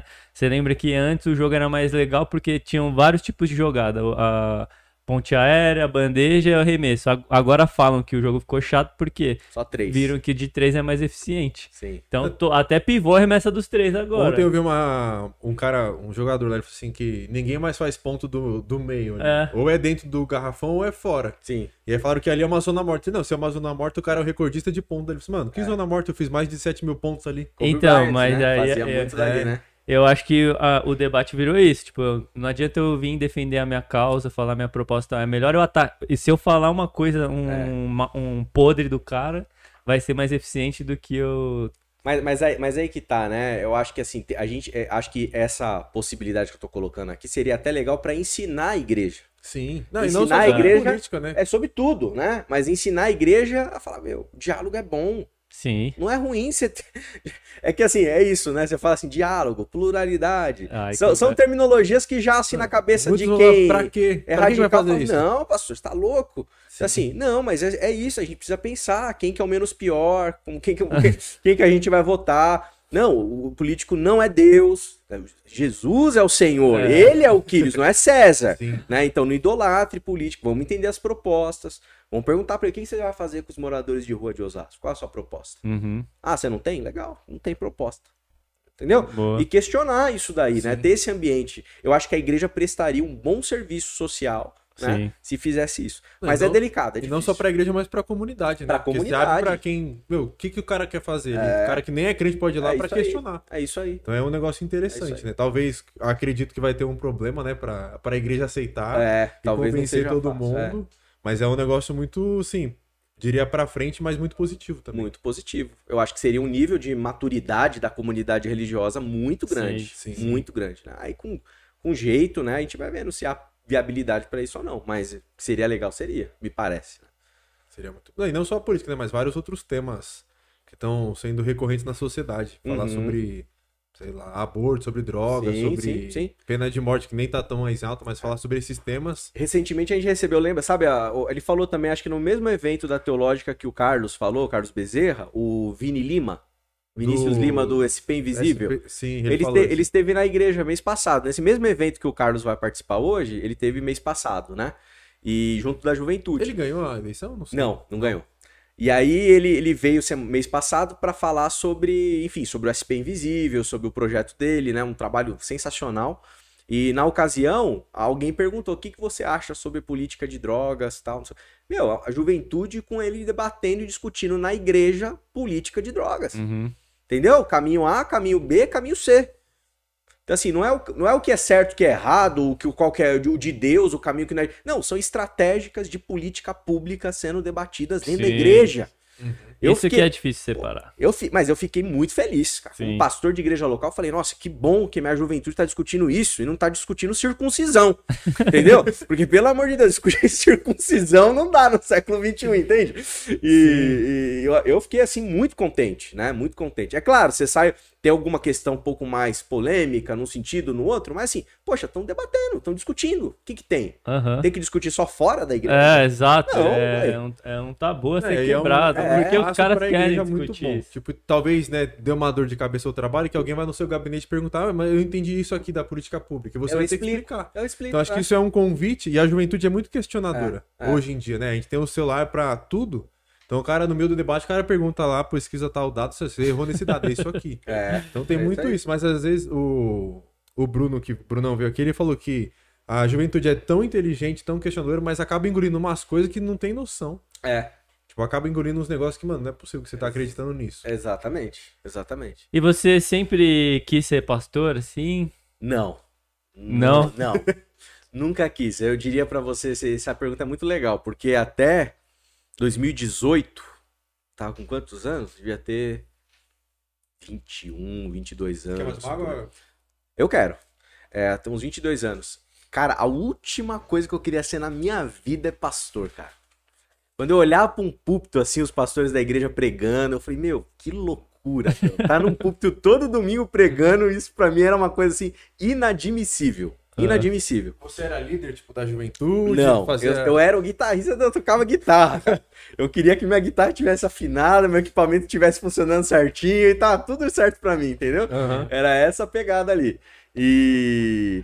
Então, assim, nunca foi. Nossa, nunca passou nem perto da minha imaginação isso. Então, o que que aconteceu, né, pra eu me tornar pastor, né? Eu, eu fui. Ao longo da faculdade de administração de empresas, eu. Na verdade, com 16 anos, eu tava na igreja, eu saí da igreja. Comecei a trabalhar, comecei a ganhar um dinheiro, comecei a viver a vida, conhecer outras coisas e fui embora, né? E saí da igreja. Depois de um tempo, eu voltei pra igreja, né? Então, na, na ocasião, eu namorava com a minha atual esposa, com a minha esposa. E, e aí voltei pra igreja, tá, beleza. Só que antes desse processo, antes de eu voltar pra igreja, eu, eu fui submetido a um momento muito importante ali na faculdade de administração, que foi um momento de ter uma experiência, assim, sabe, de Deus, assim, um negócio profundo, um negócio real, assim, sabe? Até então, sabe aquela coisa meio Jó, assim, né? Eu conhecia o Senhor só de ouvir falar, agora os meus olhos te veem, né? Ah. Hum, não querendo fazer, me aproximar da experiência do Jó. Mas acho que aconteceu algum, algum lance, assim, meio místico mesmo, sabe? De, de me aproximar de Deus de uma maneira especial. E como que isso se deu? Se deu com o pessoal da, da faculdade. Tinha alguns colegas meus ali que eu, eu tava desviado da igreja, não tava na igreja, e eles estavam falando de música de louvor, de igreja, tal, não sei o quê. Nessa ocasião eu já tinha voltado pra igreja com a minha esposa, que era a minha namorada, e tava assim, eu falei, pô, vocês são, vocês são, vocês são cristãos, né? Que falar crente assim pra mim era um negócio que denegria assim um pouco a minha imagem. Eu era, cara, eu era muito mala assim, muito arrogante, cara. Eu era um cara que assim, eu tava ali pensando na minha profissão, querendo ganhar dinheiro, mano. Ah. Essa era a minha pegada. Eu falei, meu, eu vou trabalhar com TI, eu vou fazer minha carreira, tá, o negócio tá tudo alinhadinho. E aí eu falei, vocês são cristãos? Aí falou assim, não, nós somos, tal. Aí eu comecei a trocar uma ideia com a galera. Meu, os malucos eram crente mesmo. Os caras assim faziam louvor na praça, evangelizar, faziam uns negócios assim muito doido. Eu falei, vixe, gente, vocês são, vocês são muito radicais pra mim. Isso, isso pra mim é muito. Isso aí pra mim é muito, too much, tchau. Eu peguei assim e deu uma. Só que nessa, cara, aconteceu uma coisa muito louca. Teve um dos meninos que tava lá na sala de aula, na sala de aula, ali na rua Tito. E ele virou pra mim assim, olhou no meu olho, cara, olho arregalado. Ele falou assim: desde o dia que você entrou nessa sala, eu sabia que você era um cara de Deus. Mano, mas o cara falou um negócio assim. O cara podia falar Cara, eu era de uma coisa. igreja que a rigor até tem uma- um vínculo com o pentecostalismo norte-americano, mas era uma igreja batistona, assim, digamos, sabe? Não tinha Aham. nada. Penteco... Tudo que era relacionado a pentecostalismo, pra mim, sempre veio num sentido pejorativo. Sempre. Então eu não conhecia nada. Eu sei que eu sentei ali, meu, o cara falou isso pra mim. Sabe quando você só consegue sentar e ouvir, assim? Os caras começaram, tipo, a ministrar na minha vida, assim, cara, na sala de aula. Cara, entrega sua vida, volta pra Jesus, se arrepende. Mano, que, que negócio. Mas, assim, foi um negócio, cara, contundente, entendeu? Aham, assim que Uhum. Não dava pra negar. não dava pra negar que tinha que Deus estava no processo ali. E aí aconteceu uma coisa muito doida que foi o seguinte: é, nesse, nesse, nesses, com esses amigos, né? Teve um deles que falou pra mim um dia assim, falou, cara, ó, é, vem aqui, vai, vai ter um amigo meu que vai tocar, ele toca num barzinho à noite e quando ele acaba de tocar ele joga umas bíblias pra galera. E eu tava na pegada, meu, meu, vamos ser crente agora, eu quero ver mato brilhar. Eu tava numa pegada louca, assim, né? E eu fui para pro lance lá, né? A gente matou aula na sexta-feira à noite na faculdade e fomos pra igreja. Cara, cheguei na igreja lá, meu. Meu Deus do céu, meu. Aconteceu. Aí, aí foi um negócio assim, que, cara, sinceramente, eu nunca vivi nada equivalente àquilo lá naquela noite. Ah, Nunca, nunca. Eu entrei no lugar, mano, veio um cara, o cara que era o pastor, o cara começou a orar pela minha vida, o cara começou a me descrever, assim, a minha alma, cara. Um negócio absurdo. E foi uma noite, cara, muito especial, assim. Eu senti, me senti, sabe, assim, contrito, em arrependimento diante de Deus, me senti alegria, senti vontade de anunciar o evangelho pras pessoas. Cara, foi um- uma bomba assim, do Espírito Santo, emocional, um dunami, sabe? Sei lá, um negócio maluco, cara, Aham. maluco. E a partir daquilo lá, aí eu, eu- aí eu comecei num processo de discernir o que Deus queria da minha vida. Aí, vira e mexe, esse meu amigo que falou aquilo lá a primeira vez pra mim na faculdade, ele começava a sonhar comigo. Ele falou, cara, eu sonhei que você tava pregando na igreja, cara, e você pregava em línguas e todo mundo entendia o que você tava pregando. Tá maluco. O cara começou a ter sonho comigo. Aí foi, aí foi passando o tempo e assim, cara, foi um processo acho que de um ano e meio, tipo, questionando. Não, não. Não é possível. Chegou uma hora que eu comecei, eu ia nos acampamentos com essa galera, eu falava pra minha, pra minha namorada na época, eu falei, ah, meu, eu não vou não, porque eu tô ligado que esses penteca vai vir com profecia, eu não quero saber não. Então não vou, não vou, não vou em vigília, comecei a ficar mó, mó durão assim, cara. Mano, e aí acontecia, aí Deus dava um jeito de fazer o negócio acontecer, entendeu? E que você não queria, no Eu- pastor eu não quero ser. Cara, assim, eu não, não é, que- eu não digo nem que assim, pastor eu não quero ser. Eu não, eu não, eu não tava entendendo o que tava acontecendo, até onde que aquilo ia chegar. Até que um dia chegou, teve, teve uma outra ocasião, né, num, num culto, é, num, num desses acampamentos, e aí foi muito, muito especial, porque assim, eu fui gelado, cara. Falei, meu, ninguém vai falar nada pra mim aqui, mano. Se o cara vier com conversinha, vai tomar uma no meio, meu. Só que daí o que aconteceu? Eu fui, sentei assim e o pastor começou a pregar. Sabe quando aquela palavra, aquela mensagem é pra você, meu? Aham. É, a gente fala isso normalmente, né? Mas foi, cara, não tinha como. Aí ele chegou no final, ele foi fazer um apelo, ele virou e falou assim: Eu vou fazer um apelo aqui, mas não é pra todo mundo vir na frente. Vai vir aqui dois ou três. E assim, não tinha como eu não ir. Não tinha como. Assim, eu tava em prantos. Faltou ele falar seu nome prantos, pregação. Faltou. E aí ele pegou e veio e falou pra mim um versículo que tá lá em Números que diz assim: Não te é suficiente que eu te tenha colocado pra liderar o arraial de Israel? Ele soltou uma dessa assim. Aí a partir dali eu falei: Não, eu não vou discutir mais. Uhum. Aí teve um outro acampamento daí da minha igreja. Quem pregou lá foi o pastor Itamir Neves, né? Foi o meu professor, seu professor. Sim. E aí eu procurei o professor Itamir, eu falei, Itamir, seguinte, eu tá acontecendo um negócio comigo, Deus tá me chamando pra alguma coisa, não sei bem o que que é, mas eu sinto que eu preciso me preparar. O que que eu faço? Ele falou assim, vai pra faculdade teológica. Minha vida mudou, cara. Eu fui pra faculdade teológica, fiz um curso básico de sábado, bacharel, mestrado, tô no doutorado, saí do meu emprego, virei pastor de igreja e o mundo virou de cabeça pra baixo, assim, na minha trajetória, né, de vida. Então foi isso, cara. Mas chegou a terminar a DM? Hã? Você terminou Terminei, terminei. Ah. Ele, na época, o Itamir falou assim: você tá em que ano da faculdade, né? Como que tá? Eu falei, ó, falta um ano pra terminar, um ano e meio, né? Ele falou, não, termina a sua faculdade. Tem um curso básico de teologia, que era um curso livre aos sábados. E o primeiro curso que eu ministrei na faculdade teológica foi no curso livre aos sábados. Da hora. Então foi muito louco, assim. Então a minha. a minha... Só que é isso, entendeu? Não é. Foi uma fase em que aconteceram essas coisas assim extraordinárias, assim. E eu sinto, percebo, tento discernir que é o seguinte, o que, que aconteceu? Eu, eu percebi que eu precisava disso. Se isso não tivesse acontecido comigo, eu não teria. Eu jamais, cara ia Aham. ser pastor de igreja, jamais iria querer pregar, jama- jamais. E aí foi isso, aí, aí eu fui percebendo assim o desejo no meu coração de pregar, Uhum. de ministrar pra igreja, Mi- na época ministrar louvor, né, que eu só tocava, comecei a tocar violão e ministrar louvor. Aí eu fui chamado pra pra pregar num, num, para trabalhar numa outra igreja, uma congregação que estava acontecendo, né? E, e aí o que, que é interessante, o Itamir me falou isso na época, né? Deve ter falado para vocês também. Ele falou assim: olha, quem reconhece você como pastor não é só você, é a É igreja, a comunidade. é a comunidade. A comunidade ela vai testar a sua vocação, né? Uhum. O seu dom pastoral.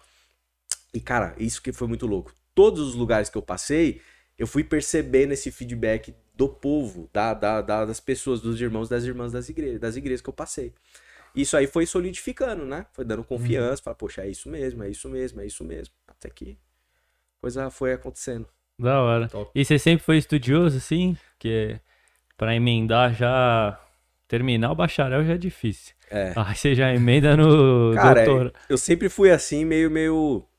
O pessoal fala CDF, né? É. Eu sempre, fui, eu fui- fui- sempre fui assim. Eu nunca fui o cara de ficar estudando, não. Eu era o cara que presta, eu gostava de prestar muita atenção, E aprendia fácil. aprendia fácil pra não ter que fazer nada em casa. Porque em casa eu queria jogar basquete com os moleques, queria, eu queria, não queria levar nada pra casa. Então, esse era o meu objetivo na época de, de, de escola, né? Colégio, enfim. E aí eu fiz a faculdade de administração, terminei. Não tinha um interesse acadêmico, assim, em ser teólogo, digamos, profissional, assim, com mestrado, doutorado, esse tipo de coisa. Não tinha esse interesse. No meio do bacharel, o que, que eu fui percebendo? Eu fui percebendo uma aptidão para isso, né? Uhum. Pelo feedback dos professores, aí você faz um TCC. Foi quem me orientou foi o professor Jonas Machado. Top. Aí o Jonas foi. Nossa, ele eu lembro que quando eu entreguei pra ele a versão final do TCC, ele falou: Cara, tá, tá do nível de uma dissertação de mestrado. Eu falei: Caramba, putz, legal, né? Então, acho que Rola. tem o jeito pra ir, do jeito, tem o jeito pra Aham. coisa e tal, né? E aí teve outras coisas que aconteceram, acabou lá, teve o- um prêmio lá de aluno que se destacou, ganhei o prêmio, me deram, poxa, uma, uma irmã querida que, que ajuda lá na faculdade, sempre ajudou, com bolsa de estudo tal, da família, é, a Júnia Botelho, né? Ela, ela, deu, um- ela sempre dava um cheque pra esse melhor aluno da faculdade. Meu, na hora que eu vi o cheque assim, eu falei, meu, tipo, eu não, não tenho como não ir pro mestrado. Tipo, ó, é um cheque pra investir no seu estudo. Entende? Então, assim, as coisas vão se construindo de uma maneira, assim, muito orgânica, né? O Espírito Santo vai conduzindo ali, foi conduzindo tudo. Aí eu fui pro mestrado, do mestrado fui pro doutorado, tô no doutorado. E aí comecei a dar aula, né? Aham. E aí descobri, assim, essa paixão. Assim, você pergunta, você gosta mais de pregar ou dar aula? Eu não sei o que eu gosto mais. Então, eu gosto dos dois, assim, sabe? É... Então é uma coisa que você vai descobrindo, você vai discernindo, você vai percebendo, né? Uhum. Ao longo do tempo. Top. Da hora. E o que que você, né, a gente perguntou pro Marcelo, o que que você usou da sua profissão como TI, como trabalha ali no banco, hoje na igreja? O que que isso te ajudou Nossa, na sua muito. construção? Como é gerente de projetos, É, talvez? É que, assim, o ambiente no meio corporativo, gente, é, eu acho assim é, definitivo para boa qualidade no Ministério Pastoral. Porque se você só fez teologia e, e você vai para a igreja local, você se depara com situações e muitas vezes você tem uma, uma, uma ideia muito ingênua do que é um Uhum. ministério pastoral, no sentido de achar que, meu, o Espírito Santo, que é Deus, você espiritualiza. Cara, e não é, meu. Assim, é, é- lógico, é o Espírito Santo, mas o Espírito Santo ele age também, cara, na gestão de pessoas, na maneira como você conduz seu time, como você lidera, como você motiva, Uhum. entende? Então, como você negocia. A gente tem falado muito lá na- nas aulas de prática pastoral sobre isso. Igreja, meu, é, é um, é um- são pessoas, meu. E não são pessoas mais angelicais do que as pessoas que estão no meio corporativo, são pessoas. E só que elas têm uma linguagem religiosa, elas interpretam tudo muitas vezes a partir da fé, e aí elas falam assim: "Puxa vida, esse negócio não deu certo porque o diabo se levantou". Não, não é porque o diabo se levantou. Você não planejou, você não negociou com a igreja, você não alinhou com as pessoas envolvidas, né? Você não você não re- gerenciou bem os seus recursos financeiros, você arriscou, você não mitigou. Então assim, desculpa, não foi o capeta, foi você que foi um vacilão, Tem um- entendeu? Tem um conhecido meu, o Luciano Fernandes. A gente tava fazendo um projeto muito grande lá. E aí nós vamos comer uma pizza pra, né? E ele comeu uma pizza de quatro queijos. E ele é intolerante, tem, tem, intolerância à lactose. E aí ele passando mal, não sei o que, alguém falou assim, mano, isso aí é coisa do demônio. Eu falei, mas isso não é coisa do demônio, o cara não pode comer, ele come. É lógico. Então, tipo, é um exemplo básico, mas é, É. assim, tipo, você sabe que não pode comer mais, come, não vem culpar o demônio porque é um bagulho que você... Exatamente. Entendeu? Mas É essa isso é a questão. E, e aí, assim, quando eu pego toda a bagagem do meio corporativo, e ainda mais na área de gestão de projetos, meu, sabe? Que é uma área assim. é, tem uma máxima em gestão de projetos que é assim: se o projeto for bem sucedido, a culpa foi sua. Ah, Se foi mal sucedido, a culpa é sua também. aham. Tipo, o gestor de projeto é sempre o responsável por tudo que aconteceu no projeto, seja de bom, seja de ruim. Aham. Então, é- essa, essa noção, isso aí leva você no meio corporativo, que é a negociar, a trabalhar, cara, ser proativo, ser criativo para mitigar todos os riscos possíveis de você não atingir os objetivos que você precisa, né? É claro que se você levar isso, fizer um copy-cola, digamos, disso na igreja, você vira um pragma... é, Você vai pra um pragmatismo maluco, né? Você atropela todo mundo. Igreja é igreja, mundo corporativo é mundo corporativo. Mas assim, as ferramentas e a maneira de você conduzir as coisas é importantíssimo. Uhum. Saber fazer uma boa reunião, saber esclarecer aquilo que está sendo discutido. Às vezes você vai para reunião, por exemplo, assim, em, em igreja, meu, não tem pé nem cabeça, assim, você começa, vai para um lugar, não tem objetividade. Então, assim, eu quando entrei, comecei a ser, principalmente, principalmente como pastor titular de igreja. Chegava na reunião de diretoria. Não, então, ó, tem esse problema aqui e tal, não sei o quê. Aí todo mundo assim parado, olhando. Gente, calma aí. Tem um problema. Quem que vai resolver? Em que data? Com qual prazo? Aham. Não dá pra deixar o problema largado ali. Se deixar largado ali, ele vai pegar a gente lá na frente. Ele vai crescer. Então são, são algumas coisas que pra mim assim, pela história, pela experiência profissional, são meio natas, né? Eu não tenho, eu não tenho que, não é uma coisa, puxa, que, droga, eu tenho que fazer uma reunião, eu tenho que discutir essas coisas administrativas. Isso é a parte mais fácil, né? Mas é por quê? Porque essa, essa bagagem ajuda muito, né? Sim.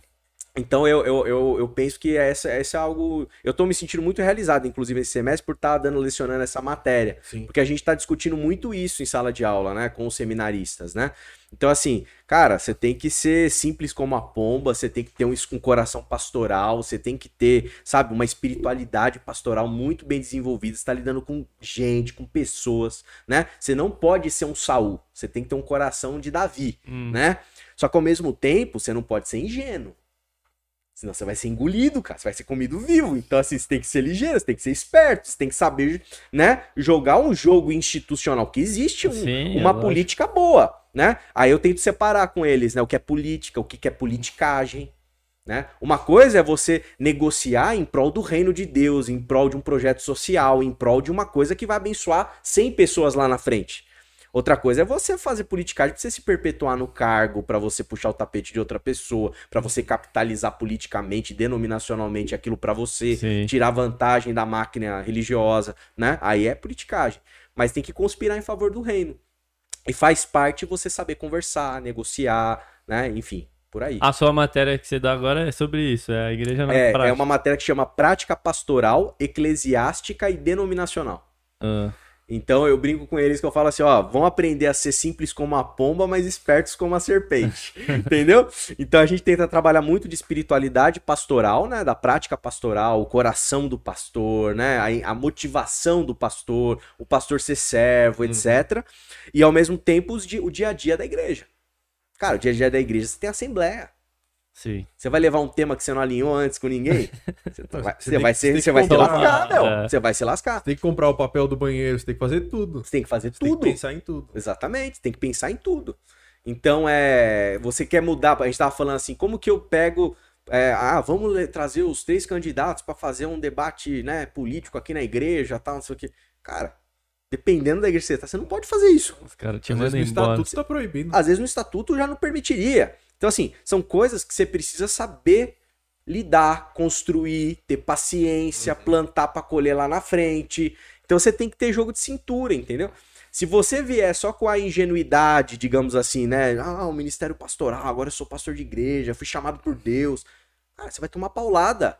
Aí você vai ficar bravo assim, pô, o pessoal não me respeita porque eu sou pastor. Cara, não é que não te respeita, é que você tá fazendo tudo errado, meu. Entendeu? Não é que não te respeita, é que você é grosso com a pessoa errada. Você pega essa sua vocação pastoral pra justificar, sabe, uma postura altiva com os outros. Aí você vai tomar, meu. É. Principalmente igreja batista, meu. Não tem essa, não, meu. A, a Assembleia tem autonomia, meu. Se os caras não quiserem mais você, meu, os caras votam tchau. E tchau mesmo. E, e às vezes tchau com razão, né? Aham. Então, é, isso tudo é, acho que muito, muito importante ser trabalhado, acho que no seminário, né? Dentro do, do período de formação de um teólogo, de um ministro religioso, porque todo mundo, querendo ou não, quer goste ou não, vai estar envolvido com o mínimo, pelo menos, de insti- institucionalidade. Né? Seja numa agência de missionário, seja numa igreja local, seja na denominação, e tem que saber lidar nesse meio. Sim. Senão, Sim. não dá certo. E é no último ano essa matéria? É o último, É o último ano, né? Pra gente é o último semestre, pra turma que tá intercalando é o penúltimo. É no último ano sempre. Então No eu último vou, ano. Eu, eu pego o diploma em dezembro. Tem turma que vai pegar o diploma em julho. Então eles vão fazer A agora. faculdade fazem isso, né? As matérias mais da hora eles deixam pro final pra É. todo mundo continuar. É, exatamente, é porque às vezes você dá uma matéria dessa, discute coisas assim do, do meio né, é na religioso. É. E às vezes a pessoa não tem uma fundamentação teológica, filosófica, para poder dar conta de, de gerir Aham. né? Todas essas situações que estão acontecendo, como lidar, né?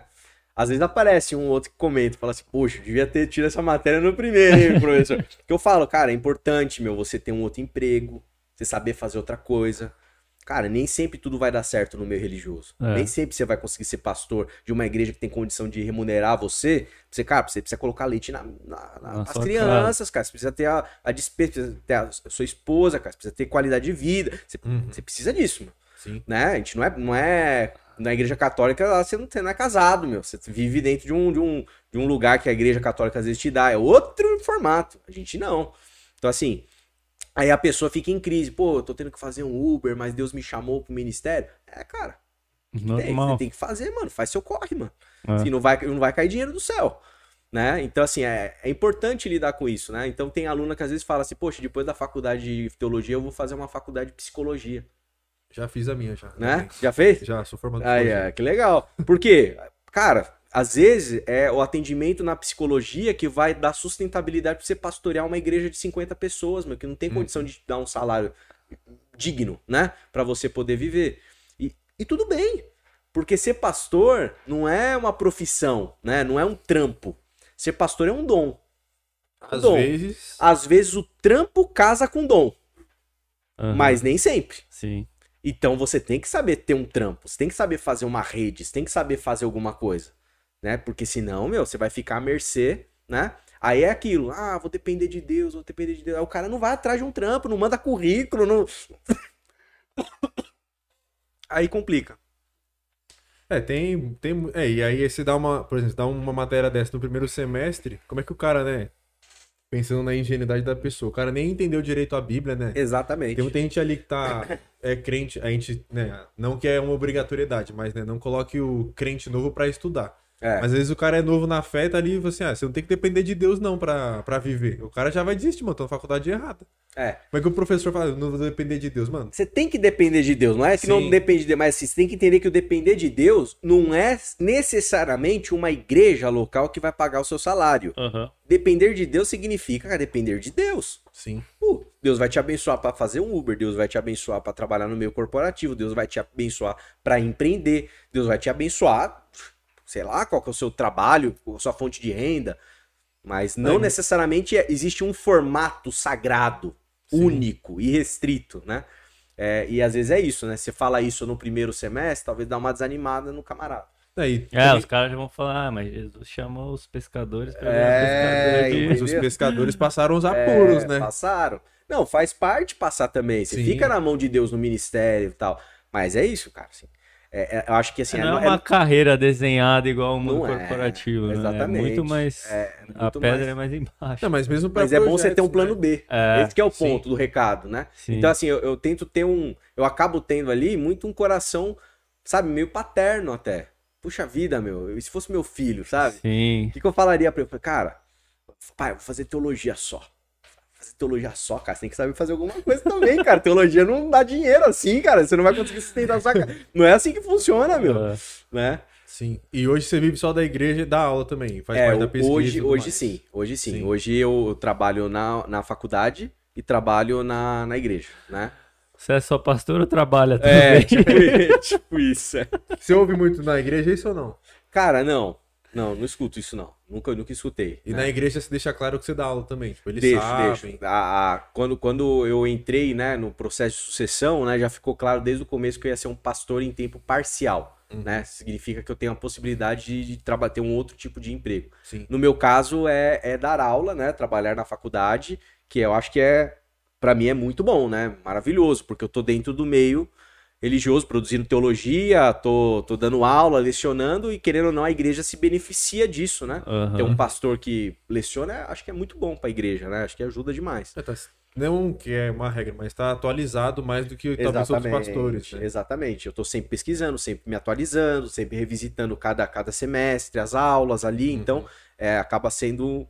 E eu, eu tenho tido assim, muito prazer, sabe, em contribuir com a teologia no, no país, de alguma forma, claro que no meu mundinho ali, no meu universo ali de São Paulo, mas é trabalhar, por exemplo, como coordenador de pós-graduação é uma coisa que me dá muito prazer.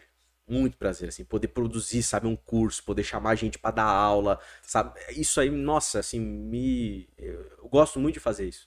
E, novamente, isso agrega valor para a própria igreja, né? Você ganha mais network, mais contato, você pode trazer mais convidado para a igreja, Sim, gente para dar sim. aula, gente boa, capacitada. Isso tudo é, é muito legal. Muito legal. Da hora. Top. Eu vou fazer a pergunta agora que eu queria fazer no começo, sobre a transição, né? Você falou que tava na faculdade de administração nessa fissura de ganhar dinheiro, não sei o que, não Sim. sei o que. E como que foi essa mudança, né? De mudar a mente e a prática de quero ganhar dinheiro pra ser rico, enfim, poder trabalhar, parar de trabalhar antes e vou viver da igreja que talvez, como você falou, né? É. Tem que ter um outro emprego. Como é que É. foi essa mudança? Cara, foi. Foi assim, teve um processo de ingenuidade, né? De acreditar que de Deus ia acreditar que sustentar. Deus ia sustentar, que a coisa ia acontecer tal, rápido, né?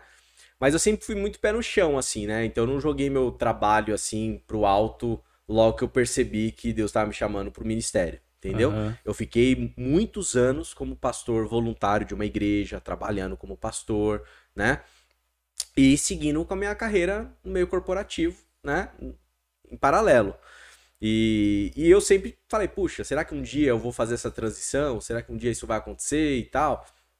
Até que um dia aconteceu, teve uma oportunidade, um plano de demissão voluntária que, que me dava lá um valor que eu podia, sei lá, ter um ano e meio ali pra me virar, né? E poder fazer essa transição.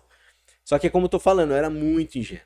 Eu não conhecia assim zero do ambiente denominacional, zero como funcionava pra você procurar uma igreja. Eu na minha cabeça assim, você tem a ordem dos pastores, eu achei que eu, eu, eu falava pra eles assim, ó, gente, Tô dispo- livre. Tô, tô livre. né? E alguém ia pegar e ia me indicar pra algum lugar. Eu achei que era assim que funcionava. E não é bem assim, né? A coisa é muito, muito, muito diferente, né? Principalmente no meio batista, né? Que você tem a autonomia da igreja local, é a igreja quem convida, né? Você não tem uma estrutura para alocação de recurso humano, É. entendeu? Tipo, vai Pastoral. mandar, vai mandar o currículo pra onde, né? É, entendeu? E é estranho você mandar o currículo pra uma igreja, pra uma igreja, pra mim era um negócio, é um negócio bizarro, assim, né? Eu mando o currículo pra uma empresa, Uhum. né? Eu não bato na porta de uma igreja, ô, eu tô aqui, viu? não é assim que funciona, né? Sim. Enfim, mas eu era muito ingênuo, achava assim, tipo, que nos três, quatro meses alguma coisa ia acontecer, né? E. E aí é isso, né? Eu sentei, né, com, com, com minha esposa, com as pessoas que eu confio, né? Conversei com elas, não, não, a gente te apoia, tal, me apoiaram nessa decisão, então peguei esse recurso que dava por um ano e meio, falei, agora eu vou procurar um lugar para pastorear, né, em tempo integral, né, com... e, e a ideia era assim, sei lá, proporção, né, pô, eu ganhava 10, na minha cabeça assim, cara, se eu ganhar 2, tá bom, porque eu refiz o meu orçamento familiar com a minha esposa, baixamos tudo, cortamos tudo para poder caber, para poder servir ao Senhor. Essa que era a mi- a minha ideia. E, e aí, cara, eu passei aproximadamente aí um ano e meio, dois anos, Procurando e nada. nada, nada, nada, nada, nada. Assim, foi muita bola nas costas, muita decepção dentro do universo religioso, né? Puxa, muita gente iludindo, muita gente assim brincando, sabe, com a minha emoção. Eu fui percebendo isso depois, né? Uhum. Não, fica tranquilo aí, tá tudo alinhado com a diretoria, você vai ser meu pastor auxiliar. Falei, Poxa, que legal, deu certo, tal. Esperando até hoje o café do camarada, entendeu? Então, assim, aconteceu várias situações assim frustrantes, sabe? Aham. meu, conversas assim com pessoas que, meu, vem aqui, vem pastorear essa igreja, o cara conversando comigo assim sobre igreja, como se estivesse falando sobre, sei lá, sobre droga.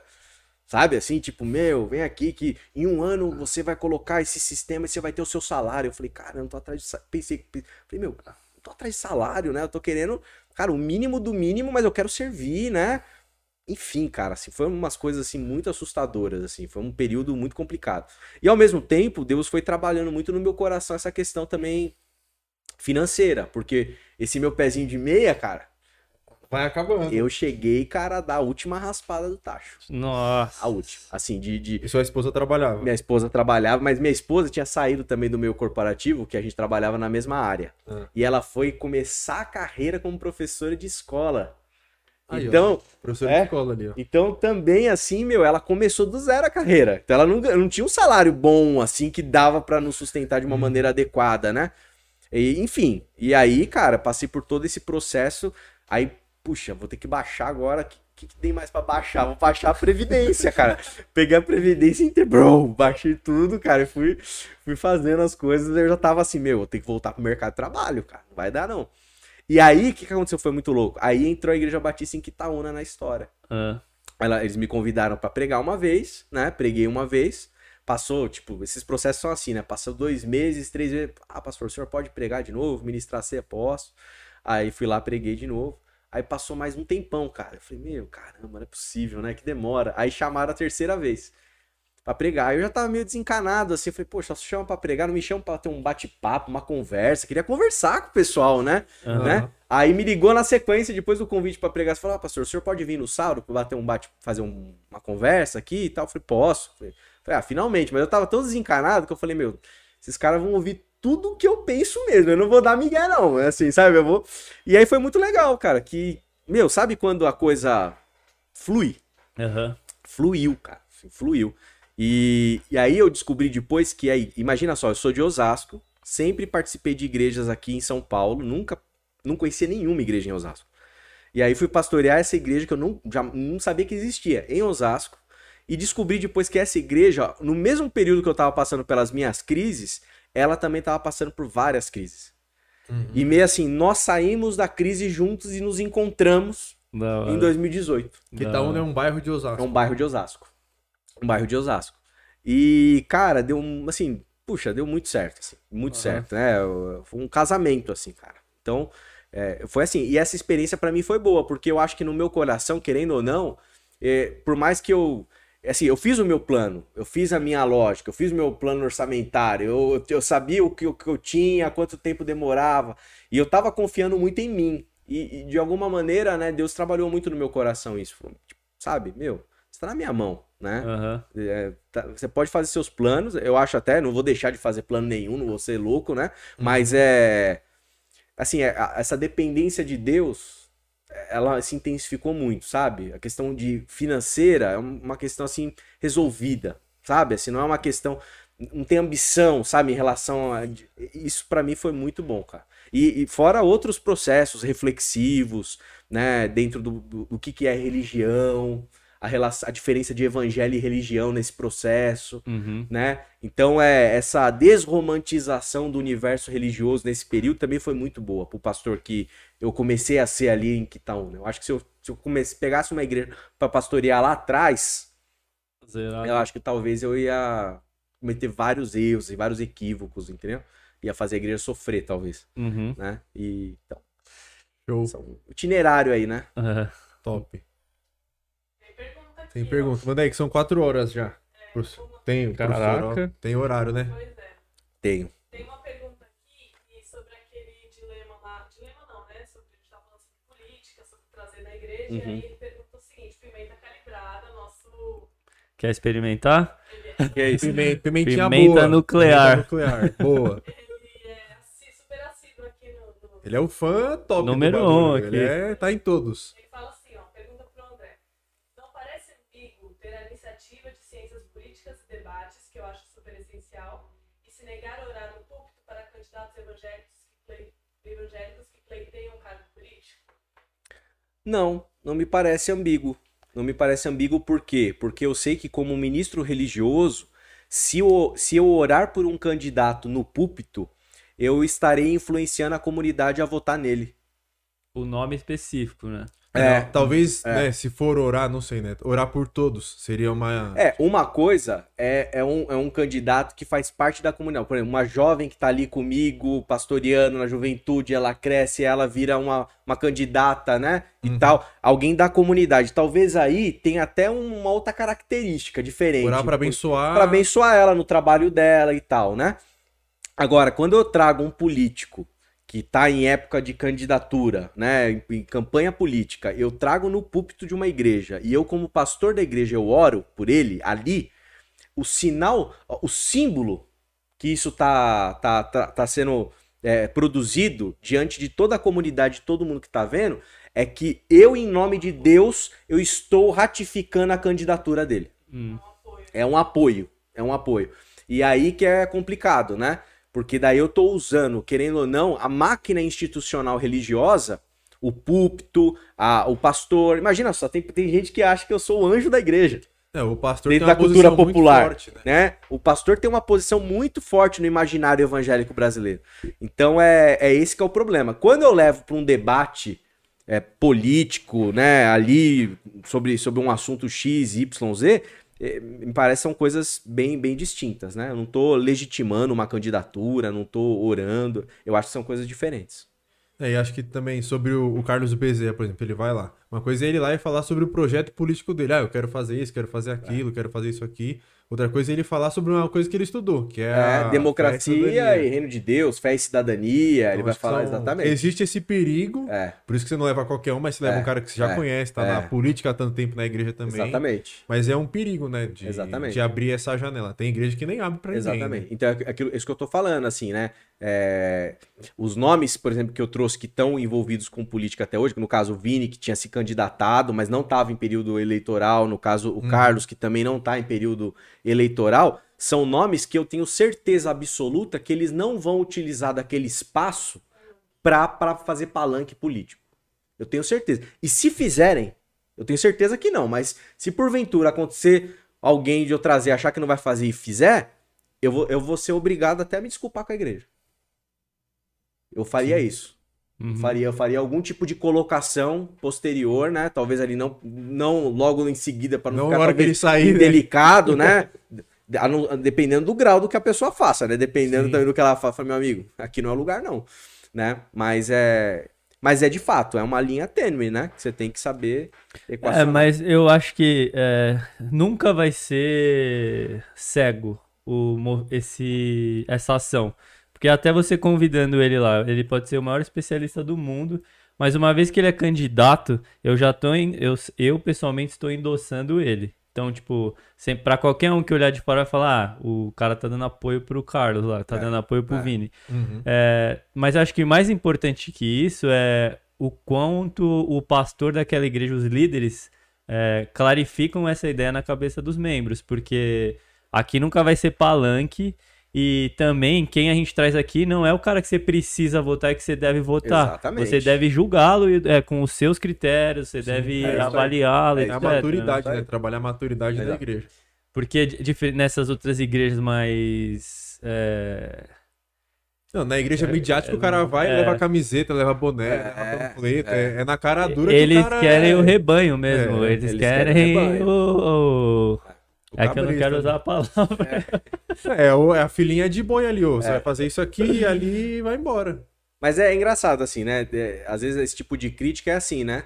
A crítica vem pra determinadas pessoas. Se eu trouxesse, talvez, o candidato da pessoa que tá criticando, talvez não falasse nada. né? Exato. Então, assim, Mas é por isso, por isso que eu acho. Uma vez eu entrei numa discussão grande, assim, porque tudo na vida envolve um pouco de política. Então, se é que como o púlpito ali e a igreja é, é um- uma aglomeração de pessoas, tem um número elevado, qualquer coisa parece intencional pra endossar o que É. eu quero que vocês sigam. sim. Mas é justamente o que a gente tava con- conversando no começo. Tipo, a igreja é pra ter. É, é, é um ambiente feito de pessoas diferentes. A gente É. não quer que sejam iguais. É mesmo vacina. Se um pastor falar pra ninguém tomar vacina, talvez muita gente da igreja não Nossa, vai tomar. eu, eu fui criticado Porque falou pra tomar. porque eu falei pra tomar. Ah, É, é, alguém chegou pra mim lá e falou assim, pastor, papo é esse? O senhor, o senhor não devia ter trazido isso pro, pra, pro púlpito. Incentivar os irmãos a tomar vacina. Eu falei, como não, meu irmão? Vacina é saúde pública. Mas por quê? Porque é um mundo maluco que a gente tá vivendo É. brasileiro, né? Tudo é, tá sendo politizado num nível, né? Maluco. É, mas é uma pergunta interessante, né? Pra refletir e também levar à frente, né? Só político não pode? Você pode trazer, É, sei lá, um médico que pensa tal coisa, que é a favor da vacina, um médico que é Sim. contra. sim, Então é sempre prestar atenção ao pastor quando for convidar alguém, né? sim. É, até o médico foi convidado lá na nossa igreja e algumas pessoas já falaram, é, mas aí ele não vai vender as- a consulta. É. Falei, pô, o cara se disponibilizou a Ah, vir vir aqui, ajudar, é, dar uma contribuir. palestra gratuita. É, E agora, se alguém se interessar, beleza. Como É. você todo domingo tá aqui, pode oferecer esse serviço aí, mano. Mas eu acho que o ponto, assim, sig- significativo na questão que é colocada é assim, é o ambiente litúrgico, Hum. É sabe? tipo, ter É o no, ambi- é o no domingo é o ali, Ah, no culto. sagrado, é. Sabe? Aquele ambiente, eu acho que é um ambiente. Hoje, lá, por exemplo, vai ser assim: a a juventude organizou um esquema lá que eles não queriam sequer ter louvor. Vai ter louvor lá porque alguém quis ter louvor. Mas assim, vai ser um debate. Vai É ser uma- um enco- é um bate-papo, uma né? conversa. É outra pegada, entendeu? Acho que tem outro peso também ali, né? Mas mesmo nesse ambiente, também eu acho que não- tem que tomar cuidado. Assim. É muito, e é muito mais pelo que ele, como a mensagem vai ser recepcionada do que como sendo transmitida, né? É, Que às vezes pra mim tanto faz, tipo, eu trazer um cara aqui, É. um candidato. Uhum. é. Pô, Eu não estou incentivando, mas provavelmente alguém vai interpretar como É, isso. Mas aí tá sempre sujeito a Ah, ser mal é, interpretado, entendeu? Não tem. Exatamente. Um abraço pro professor. Ih, precisa de nota também é aí. é Vinícius. Vinícius. Vinícius Santana. Hum, É, Vinícius, Ô, Vini, saudades, Vini. comigo, pois é. E aí, eu tenho uma pergunta. Fiquei curiosa sobre qual sua tese de mestrado. Doutorado. Doutorado. Doutorado. Mas Qual foi a de mestrado e qual que é a do doutorado Ah, agora? Sim, sim. gente ter uma ideia do que que você Uhum. Eu tô, eu tra- meu, meu objeto de, de. O meu tema é estar sempre relacionado à espiritualidade mística. Né? E na, te- na dissertação de mestrado eu trabalhei o processo que eu chamei processo de racionalização da experiência de Deus. Esse é o que saiu o livro. Tem o Isso, livro. aquele laranjinha. É, então, assim, como que a experiência religiosa, a experiência espiritual, a experiência mística, tecnicamente falando, né? Ela, ela é racionalizada dentro da estrutura religiosa. né? Então, aí eu trabalhei com um recorte específico daquilo que eu chamei lá de calvinismo da reta doutrina. Na tese de doutoral, eu estou trabalhando um diálogo de teologia fundamental, que é hermenêutica, né? É, mística e, fe- e a fenomenologia francesa, tá né? que é uma, uma escola específica que tem Paul Ricoeur, Michel Henry, alguns caras. A ideia é promover e produzir uma chave hermenêutica baseada na experiência religiosa, baseada na, na questão da mística, da espiritualidade. Né? É como que seria a gente pensar teologia tendo como lugar fundamental a questão da experiência, a questão da mística, a questão da espiritualidade e não como central a questão da doutrina, do dogma, da razão, da lógica, etc. Aham. Então é mais ou menos esse, esse caldo aí que eu vou, opa, Deu pra que entender, eu vou, Mari? vou trabalhar. O que é que traduz um pouco? É, é meio. É esse aqui, ó, professor. Ah, tá bom. Mas é, é bem, bem legal. É bem legal, assim. E, é, na verdade, é uma espécie de uma. Porque eu sou. É, é da, eu tô da área da teologia, né? Não é ciências da religião, teologia. Então, a proposta é uma teolo, é, é produzir um tipo de teologia que meio que negue a própria teologia. Uma teologia prática, Entendeu? talvez, mais ou menos isso? Culmina na prática. Uhum. Tem a ver com prática. É que daí o Michel Henry vai falar de uma fenomenologia da vida. Que é o estudo Então, dos fenômenos. É, o estudo dos fenômenos. Aí, só que na escola francesa ele tem uma outra, um outro caminho que é um pouquinho diferente de Heidegger, de Russell, Aham. desses caras da fenomenologia clássica. E então você entende que a, a vida é o palco do mundo. A- existe um mistério na vida que produz os fenômenos. Todos eles. E aí, dentro dessa fenomenologia francesa, eh, muitos deles vão entender que isso é Deus. Uhum. Que é Deus. Mano, isso é uma viagem muito doida. É uma né? viagem muito doida. Só que daí, quando, quando você traz isso pro dentro do, do labor teológico, cara, muda tudo.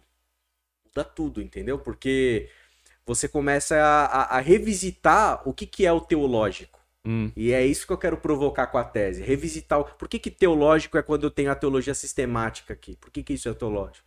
Porque quando eu, eu faço um, um poema, por que, que isso é menos teológico do que uma teologia sistemática? Você acha que isso muda até a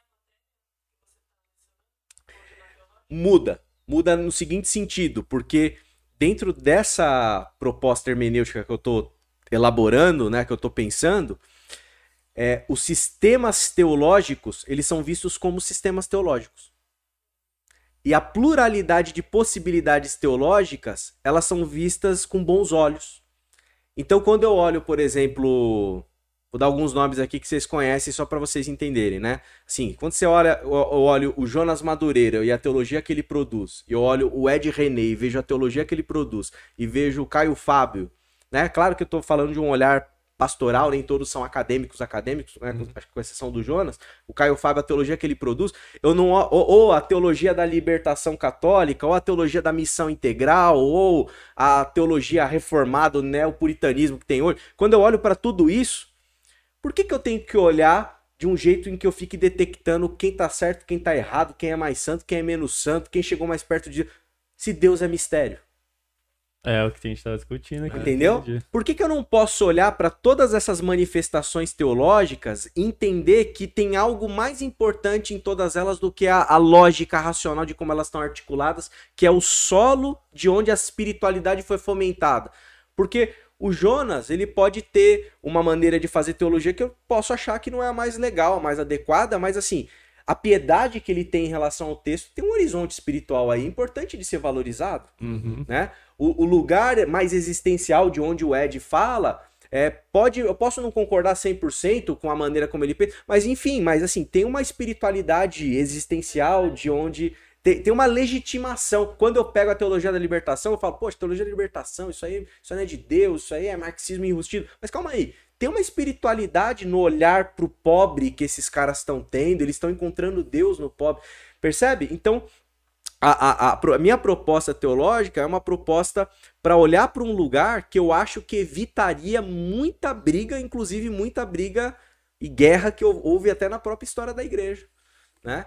Porque eu acho que a- as grandes guerras religiosas que tiveram foram justamente porque teve muito dogmatismo, sabe? Você tava tão possuído pela sensação que você tem a verdade absoluta que eu pego você acendo uma fogueira e te mato. Você é Sim. bruxa, bruxa, você é herege. Entendeu? Então é mais ou menos esse caminho. Desafio. É. É, vixe, muito. Olha Mas eu acho que é muito que a gente falou no, no meio da, da, da nossa conversa, que é sobre a hermenêutica da Bíblia, né? Que a gente tem 66 livros e o cara quer fazer uma verdade verdadeira ali, a única verdade. Não tem como. Então, Porque aí, se você define a verdade, você tá definindo Deus, né? Que é como ele se mostrou pra Exatamente. gente. Então não tem como. e aí essa, com essa proposta que eu tô elaborando, né? A maneira como a gente olha pro texto sagrado muda também. Eu não olho pro texto sagrado como se ele fosse o Google, que eu dou uma buscar, colho meia dúzia de versículos e faço teologia. Eu não olho pra Bíblia como um repositório de doutrina. Primeiro porque, obviamente, ela não é, né? Mas, mas eu olho pra Bíblia como uma coleção de testemunhos de homens e mulheres que tiveram a sua experiência de Deus. Experiências distintas, diferentes, plurais, das mais variadas possíveis, né? Imagina, você tem um Melquisedeque E hoje não é assim. Hoje, É. não, não. Tem muita, muita, muita gente que olha pra Bíblia com- de uma maneira assim: aqui tá o repositório das doutrinas, vamos extrair Ah, a gente- dali doutrinas, as Semana verdades. passada a gente começou a conversar sobre Como o... se desse pra fazer essa a- sistematização. A, confissão entendeu? de fé batista. A de Westminster, né? Não, a Westminster é a confissão É, do, da é. presbiteriana. É, a Batista. A Batista é a aí- declaração doutrinária. Isso. E aí a gente começou, tipo, os caras pegam ali e você vê que tem, tem um tema lá, e aí tem seis versículos embaixo que complementam aquele tema. Sim. Não que todo mundo faz isso hoje, mas. É texto prova. É. Texto prova. Tipo, você. Então, e aí, o, É. mas, mas o ponto assim, novamente, o problema não é o problema do texto prova. O problema é que a pessoa usa o texto prova e essas confissões para delimitar um tipo de fronteira que coloca você no céu e ela no inferno. É, o, cara tem, um- o cara tem um tema Assim. pronto e vai lá atrás do versículo que comprova o tema dele. Você entendeu? Mas é por isso que é difícil pôr no papel, porque ah, eles querem dizer que é uma ciência exata, e aí você escrever isso desmistificando a ciência exata é É. você vai ter que reproduzir ali de forma racional e escrita Exato. uma coisa que você está tirando do papel. Exatamente. Exatamente. Boa sorte. Obrigado. Quando que você termina o mestrado? ano que vem. Ano que vem é o Ano que mestrado. vem. Então Deus ano que vem quiser. sai o mestrado Se e o você labor. tiver com medo dos... doutorado. Não, e o labor é ano que vem também. Ano né? que vem. Estamos trabalhando. Se você tiver com medo do seu TCC aí com a banca, imagine a do cara aqui. Mas bom demais. Tem mais alguma pergunta pra terminar? Ou... Professor, como é que o pessoal te encontra? Eu sei que você tem um site lá. Sim. É, tem, é, tem, tem um livro que, tá, que saiu recentemente pela editora Recriar, Diálogos sobre a Experiência de Deus. É um livro que eu organizei, né? Tem vários teólogos, cientistas da religião, tem uma amiga judia, tem gente de vários espectros do universo religioso, né? Que tá, foi publicado ano passado. Tem um outro dia, eu não sei como vai chamar ainda, se é Diálogos sobre a Experiência de Deus, volume 2, ou se a gente vai colocar outro nome, mas vai sair agora também nesse ano ainda, né, pela editora Recriar também. Vocês me encontram no arroba André no Instagram, Facebook, Twitter, onde vocês quiserem. E também tem o arroba oficial IBQ. IBQ, Igreja Batista em Quitaúna.